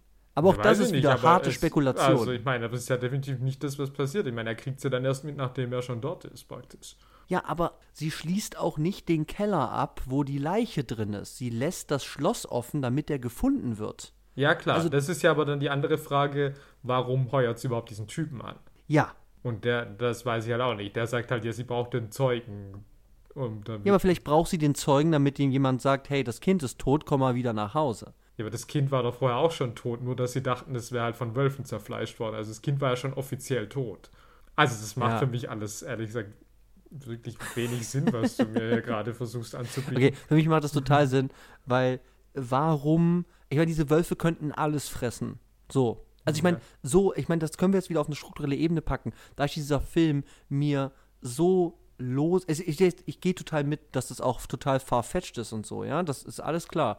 Aber ich habe das Gefühl, dass dieser Film mich, also einfach so auch einfach dazu zwingt oder mich, mir das Gefühl gibt, ah, das könnte eine logische Erklärung sein, weil die Motive, die er mir gibt, dann auch teilweise so speziell und ausgewählt sind, praktisch, dass ich solche Übertragungen irgendwie mache und sich die vielleicht auch anbieten, weil diese Wölfe könnten alles fressen.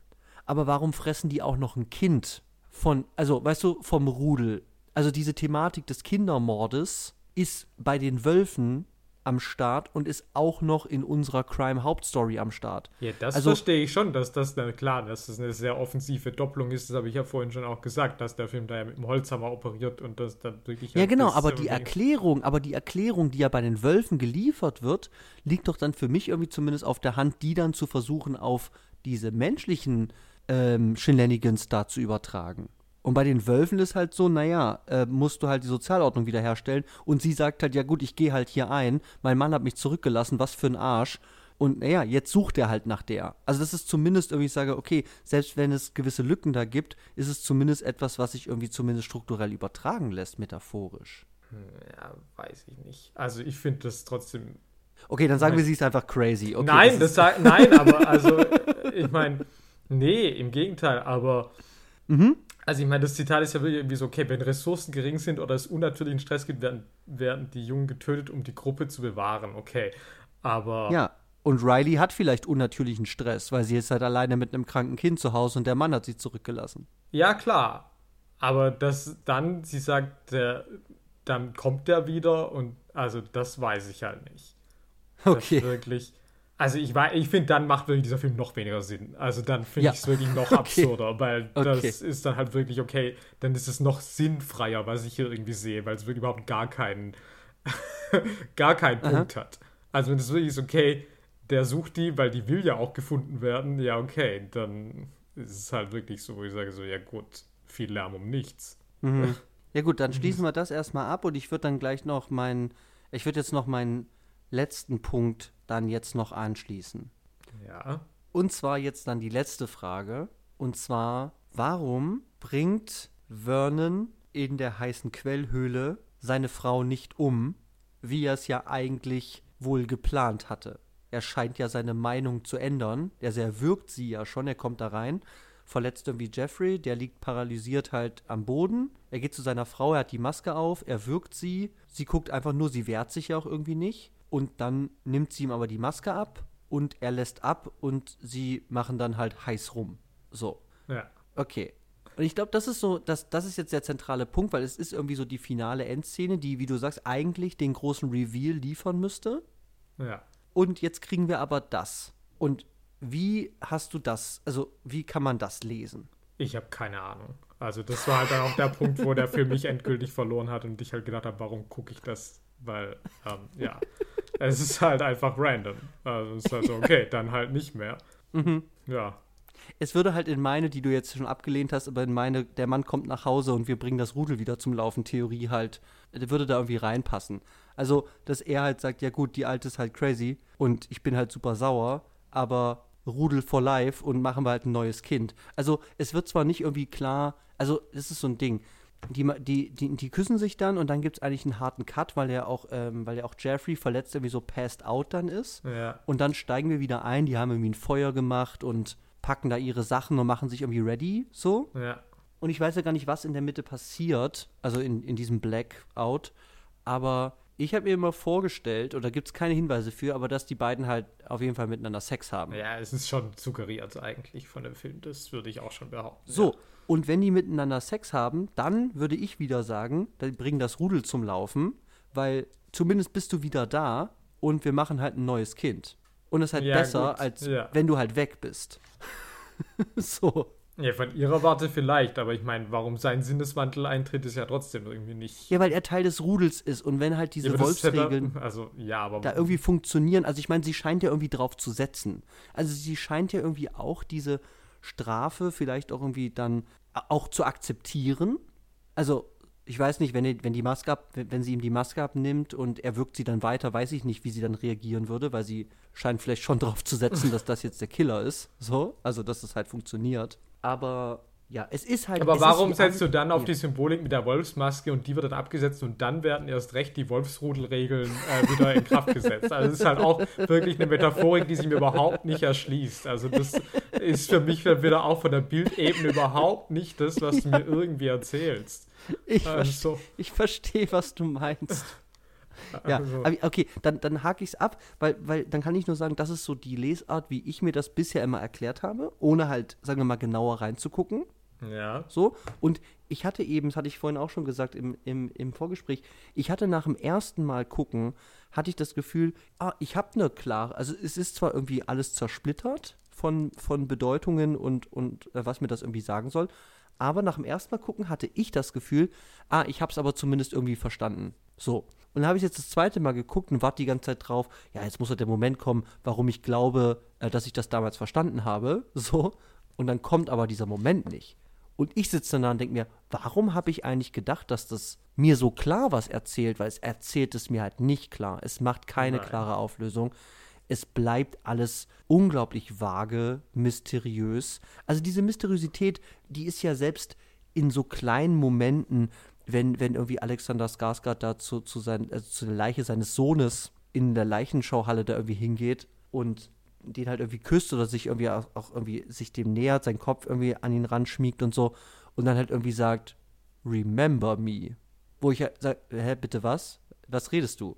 Also, also es sind so, es sind, ist schon in so kleinen Momenten, ist das, das ist so, finde ich, so paradigmatisch für so einen Grundgestus von, bitte, bitte was? Ich verstehe gar nicht. Ähm, also es, es geht alles so gegen den, also es scheint so, ein, scheint so einen Grundgestus zu haben von, wir gehen bewusst gegen eine klare Deutung, die man anlegen kann. Wir bieten vielleicht Angebote, das haben wir ja gesagt. Es gibt ja irgendwie so Felder und so Momente, wo ich sagen kann, ah, das ist vielleicht eine Erklärung dafür. Aber das geht alles auch irgendwie nicht auf. Nee. Und es ist alles, ich weiß nicht, wie es im Buch ist, ne? Das ist halt auch, auch Ja, die Frage dieser Ahnung, Vorlage. Ja, ja. Aber in diesem Film trifft es halt keine klare Aussage, eigentlich zu gar nichts, was es irgendwie aufmacht, außer, und das kann man dem auch wieder ankreiden, halt irgendwie fast schon zu platt, dann zu sagen, okay, was hat Jeffrey gelernt? Ja, war halt eine Journey. Also das ist dann wieder so ein Abschlusssatz, wo ich dann auch denke, so, okay. Ähm, Ja, sorry, nee, also auch da war ich halt so, okay, dann sitzt da diese Tochter und ich denke mir halt so, aber ganz ehrlich, für diese Tochter und diese Entfremdung, da weiß ich ja auch nichts drüber, deswegen, warum sollte mich das denn eigentlich interessieren? Ah ja, Überraschung, es tut's gar nicht. Ähm, Ja, und, und inwiefern hat ihm das, was er während dieser ganzen Story irgendwie erlebt hat, irgendwas damit zu tun, dass er jetzt wieder seiner Tochter näher kommt? Also steht in keiner Verbindung, dass er sagt, ich habe hier etwas gelernt. Über Elternschaft. Also vielleicht Ja, sieht er so, sich selbst in einem besseren Licht, weil ich meine, er war vielleicht auch ein Scheißvater, aber ich Aber so krass war er auch nicht. ja. Also, das kann Ja, ich da aber- anbieten. Aber es liegt auch nicht in seiner Hand, weil er ist halt verletzt und seine Tochter kommt halt vorbei. Also auch das bleibt halt alles irgendwie sehr, sehr fragwürdig. Aber es ist so eine Sache, weil ich finde es so schwer. Also ich, also erstmal, es ist natürlich wieder wie immer eine totale Geschmacksfrage. Wenn ihr Filme mögt, die euch klar sagen, was sie wollen, dann guckt es nicht an, weil das ist wirklich dann euer Albtraum da draußen. Ich weiß, dass du, Janis, ja auch immer von dir behauptest, dass du Probleme hast, auch Filme zu verstehen oder also Handlungen. Also ich will, ich, sorry, wenn ich es jetzt falsch ausdrücke, aber du sagst häufiger so, ja, verstehe ich halt nicht, weil ich verstehe halt ganz oft keine Handlung. Naja, ich verstehe Filme, die halt wirklich plotbasiert sind, oft nicht, ja. Also, ich meine. Ja, Also, das klingt jetzt auch dumm. Also, ich meine, es ist nicht so, dass ich E-Mail für dich gucke und dann sage so, mein Gott, was, wo, was ist da passiert? Tom Hanks hat einen Buchladen, what? irgendwie nicht verstanden, was jetzt eigentlich.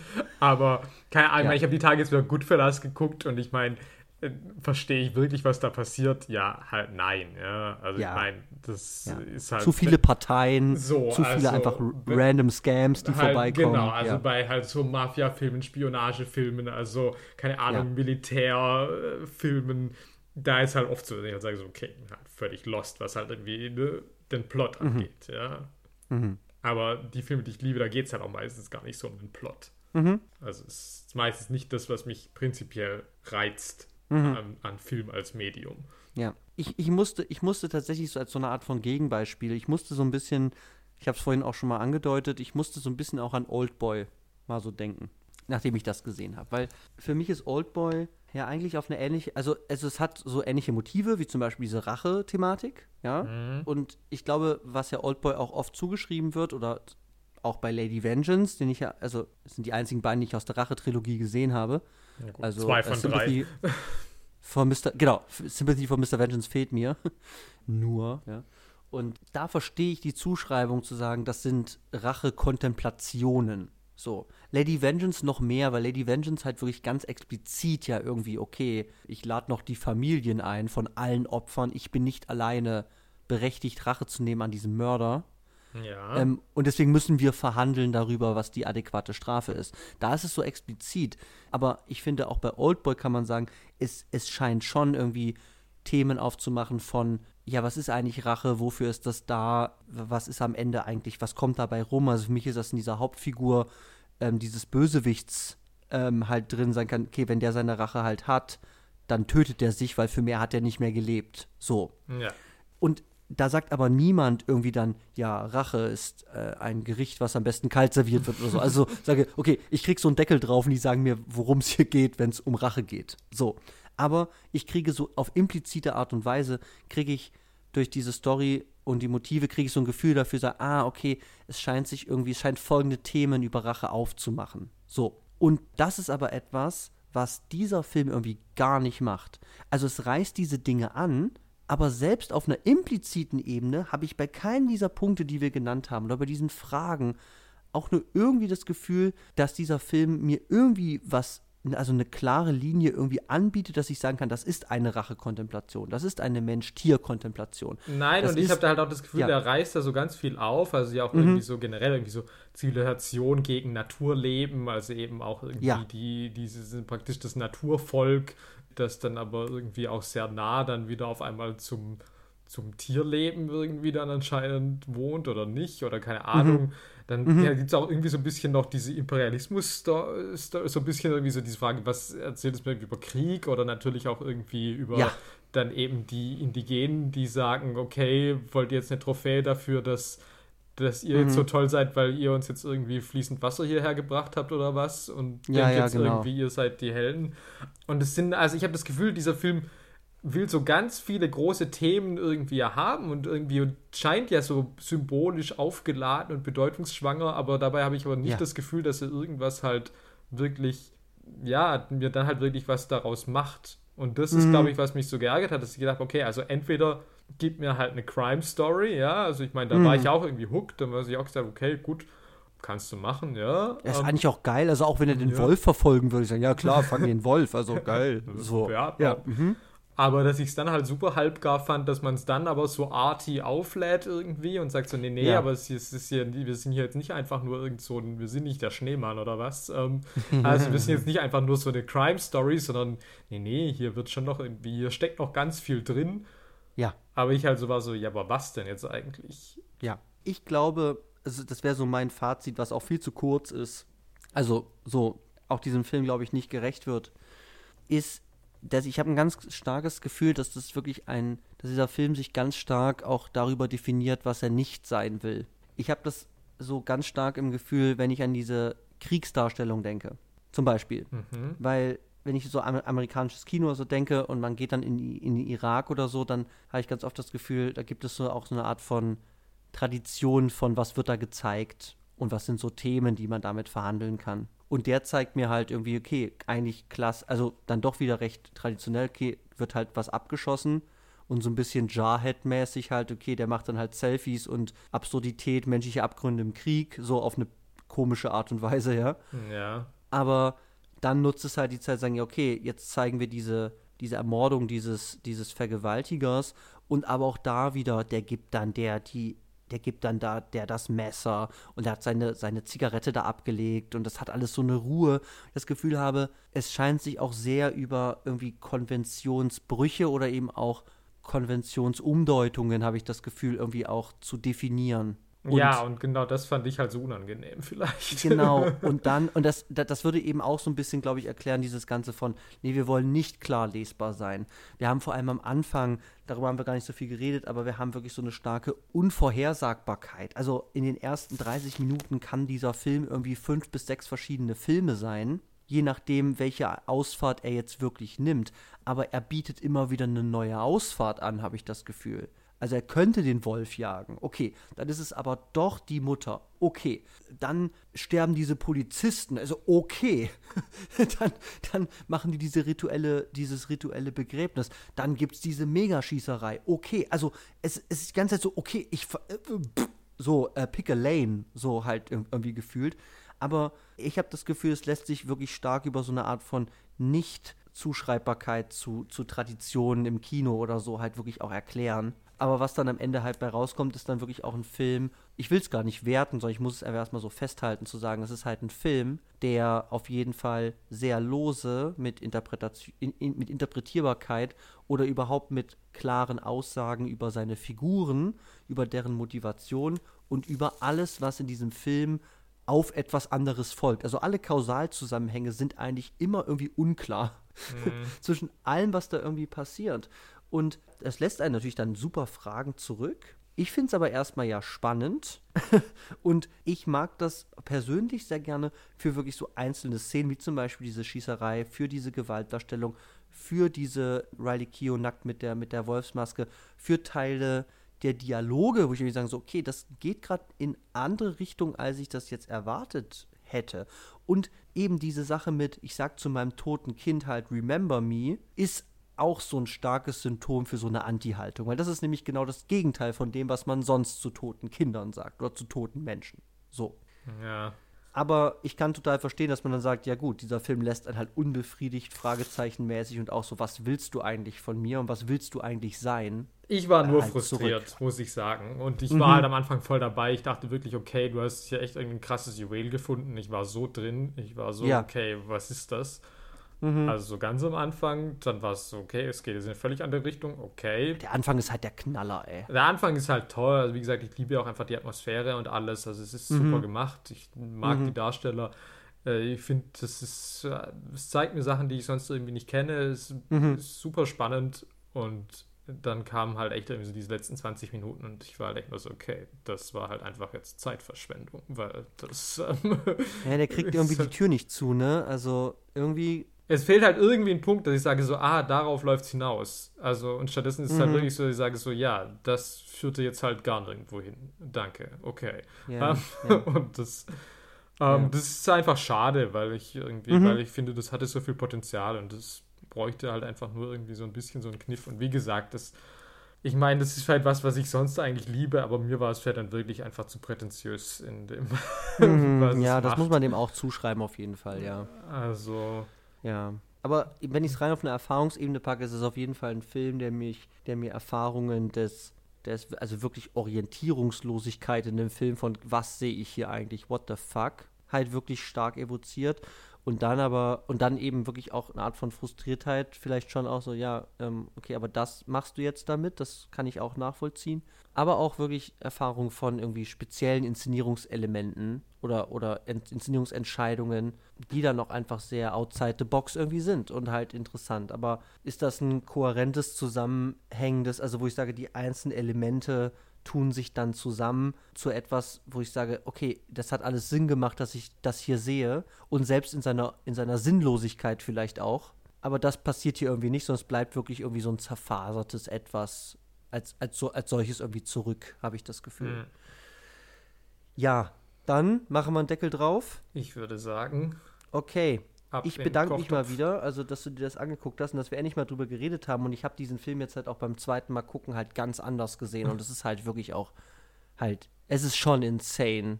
Aus den weirdesten Gründen auch mal wieder, wie bei vielen Filmen, die wir hier besprechen. Ich hatte wirklich gehofft und das war wirklich auf einem guten Weg, dass ich gedacht habe, okay, du bringst was mit und ich sage, ich liebe das. Ja. Und dann hat sich einfach selbst zerstört. Okay, okay, aber ich komme näher. Ich Ja, komme näher. Der definitiv. Anfang hat's schon mal. Ja, ja, Okay, also wie gesagt, okay. ich war schon, ich habe echt schon gedacht, okay, ich kann die großen Lobeshymnen hier singen.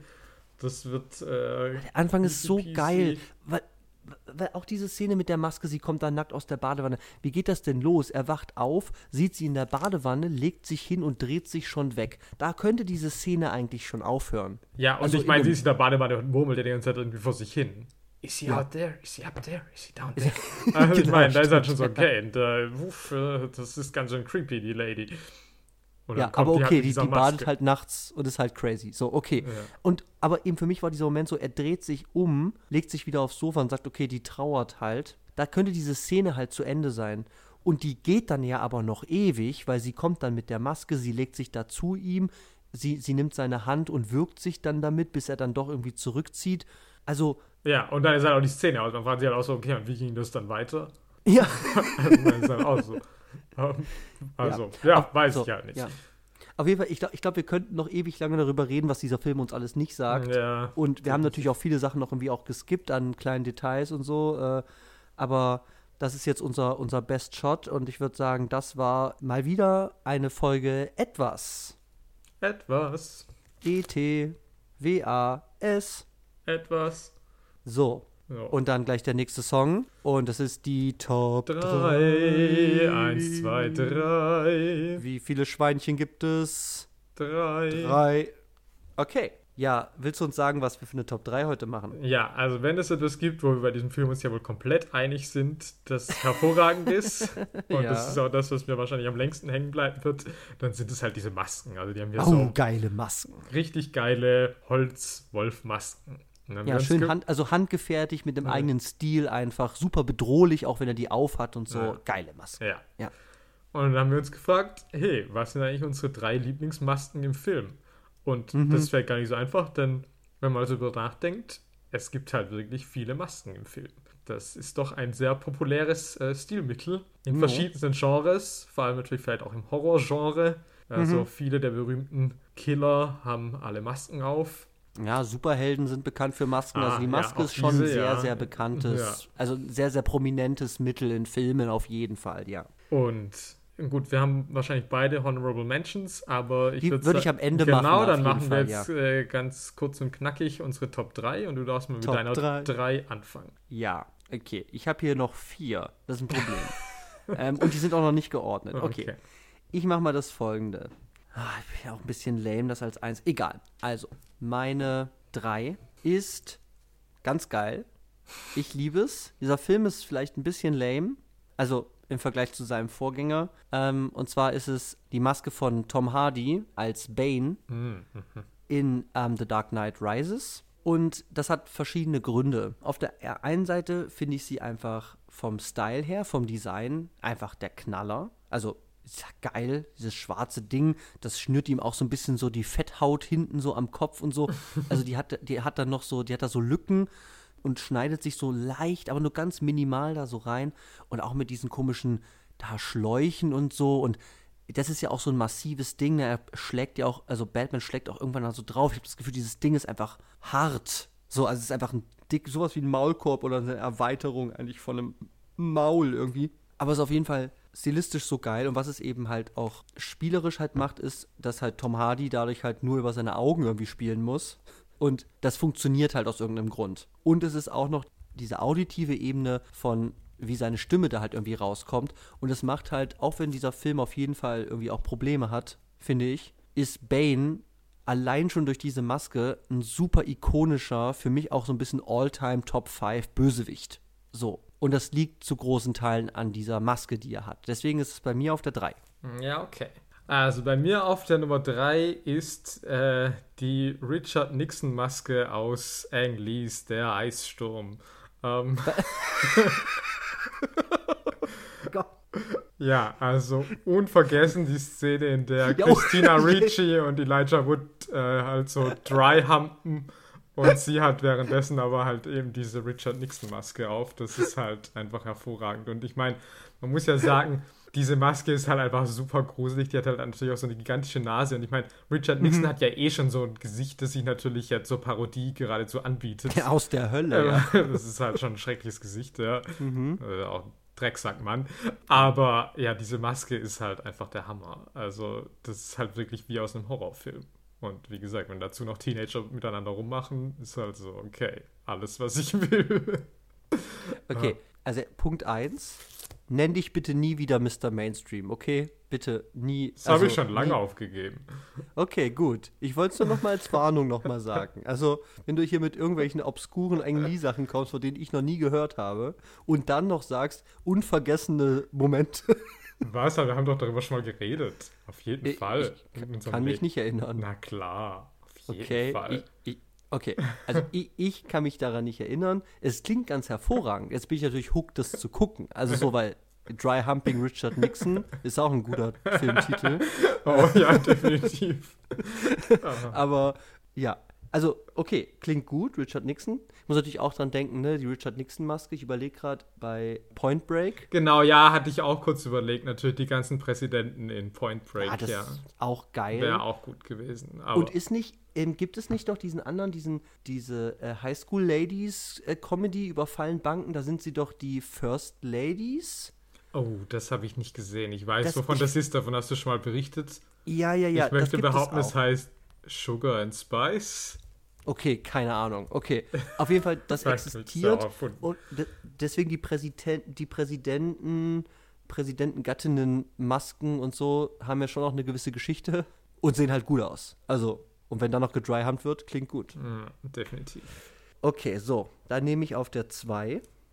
Ist das wirklich meine 1? Oh, okay. Ich nehme auf der 2, nehme ich einen Film, den du bestimmt irgendwann noch im Rahmen dieses Podcasts gucken musst. Oh nein. Wir können auch den Extended Cut gucken, der dauert irgendwie drei, dreieinhalb Stunden oder so. Es ist Watchmen von Zack Snyder. Uff. Und eine der Hauptfiguren ist Rorschach. Und Rorschach trägt eine, ja, es sieht irgendwie aus wie so eine Wollmütze, die er sich aber über den gesamten Kopf ziehen kann. Und er heißt halt Rorschach. Und das liegt eben auch daran, dass eben sich wie auf einem Rorschach-Test flexibel so wie so Tintenkleckse ständig bewegen auf dieser Maske. Ah.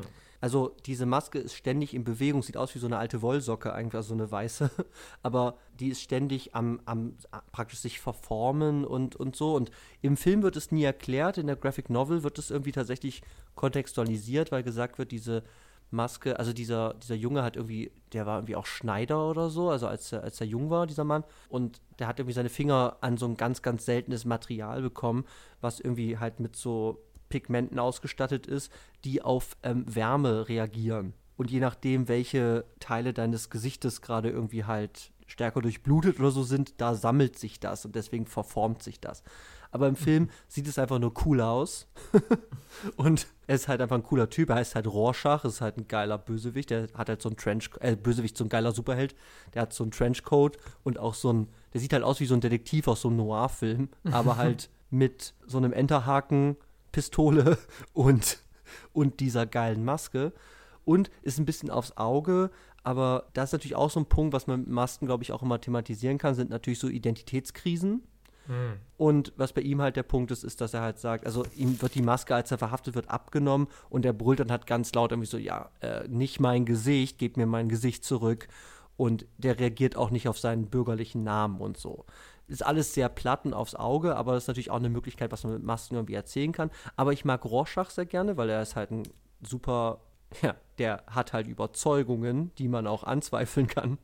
Er ist auch stur, aber er hat halt diese tolle Maske, die er sich halt flexibel, wirklich halt wie so ein Rorschach-Test die ganze Zeit um seinen Kopf rum irgendwie verformt und bewegt. Und deswegen bei mir auf der 2 Rorschach aus Watchmen. Okay. So, jetzt bei Nummer zwei äh, hole ich doch den Mr. Mainstream raus, weil Ja. es ist natürlich die Maske von Catwoman aus Batmans Rückkehr. Also spezifisch Okay. diese Catwoman, nicht die Halle Berry Catwoman, die hat vielleicht andere Vorzüge, aber nicht vielleicht die Maske. Nein, generell, das ganze Kostüm von Catwoman in diesem Film ist halt hervorragend, weil es ja wirklich einfach so diese ganzen Stiche noch so sichtbar sind. Ja. Also, und das Ja. zeigt sich eben auch auf der Maske ja genau, dass du wirklich so auch an den Ohren die Konturen da, da eben so genau sehen, sehen kannst und das halt wirklich den Handmade-Style praktisch noch hat, dass du wirklich sagst, okay, Mhm. den, hat, den hat die sich jetzt zusammengeschustert äh, zu Hause. Und ich meine, ich liebe halt Catwoman über alles, deswegen musste ich Mhm. sie einfach nehmen. Ä- Es ist halt, man merkt halt auch so einen Unterschied, ne? Also wenn ich mir halt Anne Hathaway in The Dark Knight Rises halt so, so angucke von dem, von der Kostümentscheidung, ja, Ja. dann, dann fällt mir natürlich auch irgendwie auch direkt auf, dass Anne Hathaways Kostüm natürlich sehr, sehr, sehr, sehr matt gehalten ist, ja. während äh, Michelle Pfeiffers Kostüm natürlich halt richtig shiny ist. ja, klar, also das hat schon noch mehr Fetischcharakter auf jeden Fall, wie da bei Anne Hathaway ist das ja schon fällt alles sehr. Ja, und ist natürlich auch dadurch irgendwie auch exzentrischer, habe ich so das Gefühl. Oder auch mehr wirklich auf so eine Handmade oder wirklich, also es zieht einfach viel mehr irgendwie so spezielle Aufmerksamkeit auf, auf diese Gemachtheit oder eben, was du sagst, so mit so Fetisch-Tabuisierung, irgendwie ist da so viel in diesem Kostüm irgendwie drin, was Mhm. irgendwie zieht an, an, an, an Schauwert und so. Also ich habe auch vorhin noch mal Bilder gesehen, als ich so Listen durchgegangen bin. Ich habe auch überlegt, weil das ist schon echt geil. Und eben, es sind auch wirklich diese, diese Nähte und diese Mhm, Stiche, ne, die sich auch über so ein Auge und so, glaube ich, auch so ziehen und sich komplett auch über dieses Gesicht so drüber. Und das hat schon wirklich einen ganz, ganz eigenen Charme und einen ganz, ganz eigenen Flair. Wo ich sage, ich habe keine Ahnung, ich weiß ungefähr, wie das von Halle Berry aussieht. Hab diesen Film zwar nicht gesehen, aber zumindest das, aber sage ich halt, ja, ist halt lame, hat keinen eigenen Charakter. Ja, guck das und das mal. bei. Nee, äh, pff.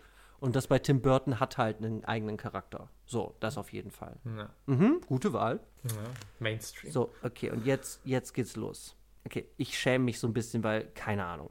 Ich sag jetzt, es ist die Maske vom Driver in Ah, Drive. okay. Hm, nice. So, und tatsächlich ist das, also diese Maske ist auf der einen Seite, ist sie eigentlich recht unspektakulär.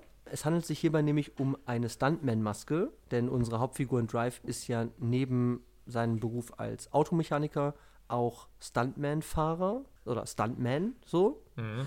Und damit er eben aussieht, also dass man so generische für so weite Kamerashots und so, dass man halt nicht sieht, okay, der hat jetzt Haare und die Hauptfigur hat keine Haare, hat er halt so, ein, so, so, so, so, so, ja, so eine Glatzenmaske. Die ist aber irgendwie, sieht die aus, als ob die irgendwie 10 Zentimeter äh, irgendwie dick wäre. so, also die ist sehr ausladend und sein Kopf wirkt dadurch irgendwie überdimensional groß, habe ich das Gefühl. So. Und sie ist aber eigentlich, sagen wir mal, naturalistisch angehaucht. Es soll irgendwie einen Kopf formen, aber sie sieht einfach sehr, sehr latexy irgendwie aus und dann doch sehr künstlich und hat halt irgendwas ganz Unbehagliches, Uncanny-mäßiges. Ja. Und sie wird eben dann, im letzten Drittel dann vielleicht des Films, kommt sie halt dann oft zum Einsatz, weil er nämlich bei seiner Mordserie, die er dann irgendwie begeht, eigentlich immer diese Maske trägt. Und wenn er halt da auf Ron Perlman, den er da in einen Autounfall verwickelt hat und der ist dann am Strand und kriecht dann noch Richtung Meer und er steht dann da so und geht dann auf ihn zu und man sieht dann halt ihn mit dieser Maske auf, also Ryan Gosling. Das ist einfach ein imposantes Bild und das ist einfach eine super gruselige, auf, auch wieder irgendwie, die gibt sich nicht viel Mühe, habe ich das Gefühl, gruselig zu sein. Aber sie hat auch so einen Grundcharakter von Masken, die Masken eigentlich immer gruselig machen, ist, dass ich nicht weiß, was darunter irgendwie passiert. Ja, Und und, sie- sie, ist halt wirklich super gruselig, weil sie halt doch gleichzeitig so menschenähnlich ist und gleichzeitig Mhm. eben nicht. Also das ist, also das ist nicht Ja. von weitem sofort als Maske identifizierbar ist, Mhm. aber doch halt irgendwie eindeutig auch eben nicht menschlich. Nee, also, null menschlich. ja. Also, das ist, glaube ich, schon Ja. einfach der große Aber sie ist Vorzug. halt auch so ausdruckslos. Das ist, glaube ich, auch immer so ein ganz wichtiger Punkt, dass wenn ich die halt angucke, sage ich halt, okay, das ist halt irgendwie so ein Nichtsgesicht, die grinst schon fast so manchmal irgendwie minimal. Aber ich weiß halt durch die Story, darunter ist halt was ganz anderes und der hat halt einen Hammer in der Hand. so und ist halt auf Beef aus. Und ich glaube, diese Kombination macht sie einfach für mich als, also hat ein sehr, sehr spezielles Erlebnis auf jeden Fall irgendwie immer geprägt, dass ich diese Maske als Mittel immer sehr, sehr rausstechend fand. Also die hatte immer was ganz Besonderes irgendwie als Maske Mhm. und einfach sehr, sehr gruselig, bedrohlich und irgendwie Unbehaglichkeitsgefühle in mir auslösend. Und das haben viele Masken einfach nicht und deswegen nehme ich die Maske aus Drive. Okay. So, was hast du auf der Eins? Auf der 1 habe ich Spring Breakers. Und zwar Oho. diese rosa Sturmhauben, wo vorne auf der Stirn ein Einhorn drauf ist. Und Okay. also ich liebe die. Ich hätte auch wahnsinnig gern eine davon, auch wenn ich nicht weiß, wann und wo ich sie tragen würde. Ähm, und ich meine, natürlich sind die auch vor allem natürlich so geil in dem Kontrast natürlich, dass sie dann halt von Ladies in Bikinis getragen werden. Also und das ist für mich schon halt die Ikonografie von Spring Breakers in einem Bild. Ist halt wirklich Ja. irgendwie so, es gibt es gleich auch als Poster. Also das ist halt wirklich diese Lady im Bikini und dann hat die halt diese Sturmhaube drauf, die natürlich irgendwie eindeutig auf halt Crime abzielt und andererseits natürlich diese ganz klaren Kitsch, Kitsch-Moment halt auch hat. Also, und das finde ich halt wirklich, also einfach so ein Kostümteil, das einen ganzen Film verdeutlichen kann. Und das finde ich halt hervorragend. Und da ich Spring Breakers ja auch als solchen liebe, liebe, liebe, ähm, ja, musste ich das doch auf die Eins nehmen. Er ist ganz schön, weil ich nämlich vorhin, kurz bevor wir aufgenommen haben, ein Spring Breakers Zitat gemacht habe. Ja, ja, das habe ich dann auch gedacht. Und da ich so, oh ja, alles klar. Oh, Magic. ja, Magic Moments, ja. Okay, ich muss diesen Film, ich habe ihn nur einmal gesehen, ich muss ihn irgendwann noch mal gucken, weil ich auch danach irgendwie gedacht habe, ich habe nicht verstanden, was das ist. so. Aber ja, es ist auch, es könnte eigentlich auch, wenn ich mich richtig erinnere, diese, diese Masken, die könnten auch irgendwie, die könnten glatter sein. Oder sagen wir mal stylischer. Aber ich habe das Gefühl, sie haben doch auch noch irgendwie so eine Haptik und so Struktur irgendwie an sich, dass sie doch auch irgendwie noch echte Masken sind. Also so echte Sturmhauben. Ja. So, und eben nicht so eine Art von glatt gebügeltes Style-Element, sondern immer noch wieder eigenen Handmade, in Anführungszeichen, irgendwie auch, irgendwie auch Charakter irgendwie so haben. So. Und das, das, dieser Film hat ja auch eh einen ganz, also der hat nicht nur einen komischen Style, sondern auch einfach eine, eine ganz interessante Tonalität auch einfach. Ne? Und, ja. Und da reihen sich so eine Art von Gestaltung von solchen Masken oder eh so Ausstattungsgegenständen und Figuren ja äh, auch irgendwie irgendwie stark ein. Also ich finde es ganz gut, dass du sagst irgendwie, ja, diese Masken beinhalten eigentlich so eine Art von Grundessenz, die diesen Film eigentlich irgendwie beschreiben. Ja, so. ja. Okay, hervorragende Wahl. Das war erstmal die offizielle Top 3. Eins, zwei, drei. 3, 3, 3. Okay. So, und jetzt kommen wir noch Honorable Mentions. Jetzt kommt noch der Gossip hier. Pass auf, ich fange erstmal an, weil mir ist aufgefallen, es gibt da doppelte Masken. Oh, ja, okay. Weil ich habe nämlich gesehen, auf so einer Liste stand Maske in. Ich dachte so, ah, diese Maske. Und dann habe ich Bild gesehen, ach nee, die meinen die, diese Maske. und zwar ist es das Schweigen der Lämmer. Und ich meine, klar, ah, hat halt ja, daran hatte ich auch gedacht, tatsächlich. Ha- Hannibal Lecter natürlich diese super ikonische, die, diese Mundschutzmaske mit dieser Öffnung und diesen drei kleinen, ja, wie so Gitterstäben da Äh, äh. so drin. Und das ist natürlich auch einfach ein geiles Bild. Also ich meine, was ist das für ein Typ, der halt von der Polizei halt sowas aufgesetzt kriegt. Also ich meine, der scheint halt ein krasser Dude zu sein. Und das ist halt, das sieht halt saugeil aus und macht diese Figur auch mal wieder größer als als sie eigentlich ist, also so als sie sein kann. So, also das ist ein geiles ikonisierendes Moment irgendwie, was das hat. Und Nummer zwei ist in dem Film, er trägt natürlich auch noch dann ähm, praktisch das Gesicht von Ja, Sergeant Pembry. Ja. Und daran habe ich eigentlich gedacht, war so, ah ja, stimmt, so eine Maske gibt es ja auch. Ja, da war ich auch vers versucht. Also die Gesichtsmaske, Ja. da war ich schon auch kurz ich dachte so, hm, das wäre schon auch irgendwie eine geile Wahl. Ist auf jeden Fall eine sehr, sehr spezielle Form der Maske. Definitiv. Passt natürlich auch in den Film, ne? Irgendwie, ich meine, Buffalo Bill zieht sich eh die Haut seiner Opfer und so weiter an. Also so ist ja auch irgendwie Thema in diesem Film, aber da ist es eigentlich nur so eine Art von Mittel zum Zweck, dass er da ausbrechen kann. Aber er geht halt so weit und sagt halt, ja klar, ich ziehe dem halt das Gesicht ab und trage das. Ist auf jeden Fall eine sehr spezielle Maske. Okay, was hast du noch? Nee, ich hatte eigentlich wirklich nur richtig Mr. Mainstream, wo ich halt dann gesagt habe, das geht zu weit, aber ich meine, zum einen natürlich Darth Vader, wobei du natürlich jetzt wahrscheinlich sagen würdest, das ist ein Helm und wir jetzt auch wieder gesagt haben, na gut, sind Masken Helme, wobei ich schon sagen würde, das ist schon auch eine Maske, weil ich meine, das hat halt ein Gesicht. Ja, okay. Aber finde ich halt Check's out. unvergessen. Und natürlich, ich meine, ich kann es nicht oft genug sagen, wie sehr ich die Scream-Filme liebe und ich muss halt auch sagen, dass Ja. ich die Ghostface-Maske, sie ist so simpel. Ich meine, sie ist natürlich auch jetzt natürlich gerade durch die Scary Movie-Filme natürlich zu Tode parodiert, dass sie vielleicht seinen eigentlichen Mhm. Schrecken nicht mehr so hat, aber ja, sie ist halt so simpel, aber so effektiv und so ikonisch und ich muss halt Ja. sagen, ist schon vielleicht so unter den ganzen Horrorfilm-Masken jetzt nicht irgendwie so an Leatherface oder Michael Myers oder so, da muss ich schon sagen, mein Mhm. Herz schlägt halt für Ghostface. Ich, ich muss noch mal ganz kurz einen ähm, Düsseldog, der Sch Filmspürhund, Callback-Moment starten, weil der uns ja in einem selbstgemachten Quiz, glaube ich, ich wusste das nicht vorher, beigebracht hat, dass diese Mike Myers-Maske ja eine William Shatner-Maske ist. Ah, ja, stimmt. Ja. Das habe ich heute noch mal gelesen und ich, ich war einfach so ein Fun-Fact noch mal über Masken, den ich hier droppen wollte, weil ist halt schon auch eine weirde Entscheidung. Das ist halt verrückt, ja. Aber Ja. hat sich ausgezahlt. Ja, so. Ich gucke gerade. Achso, okay. Also, ich gehe nochmal kurz die Liste durch. Also, Face Off hat natürlich auch sowas wie Gesichtsmasken. Ja, finde ich aber schwierig, tatsächlich. Ja, okay.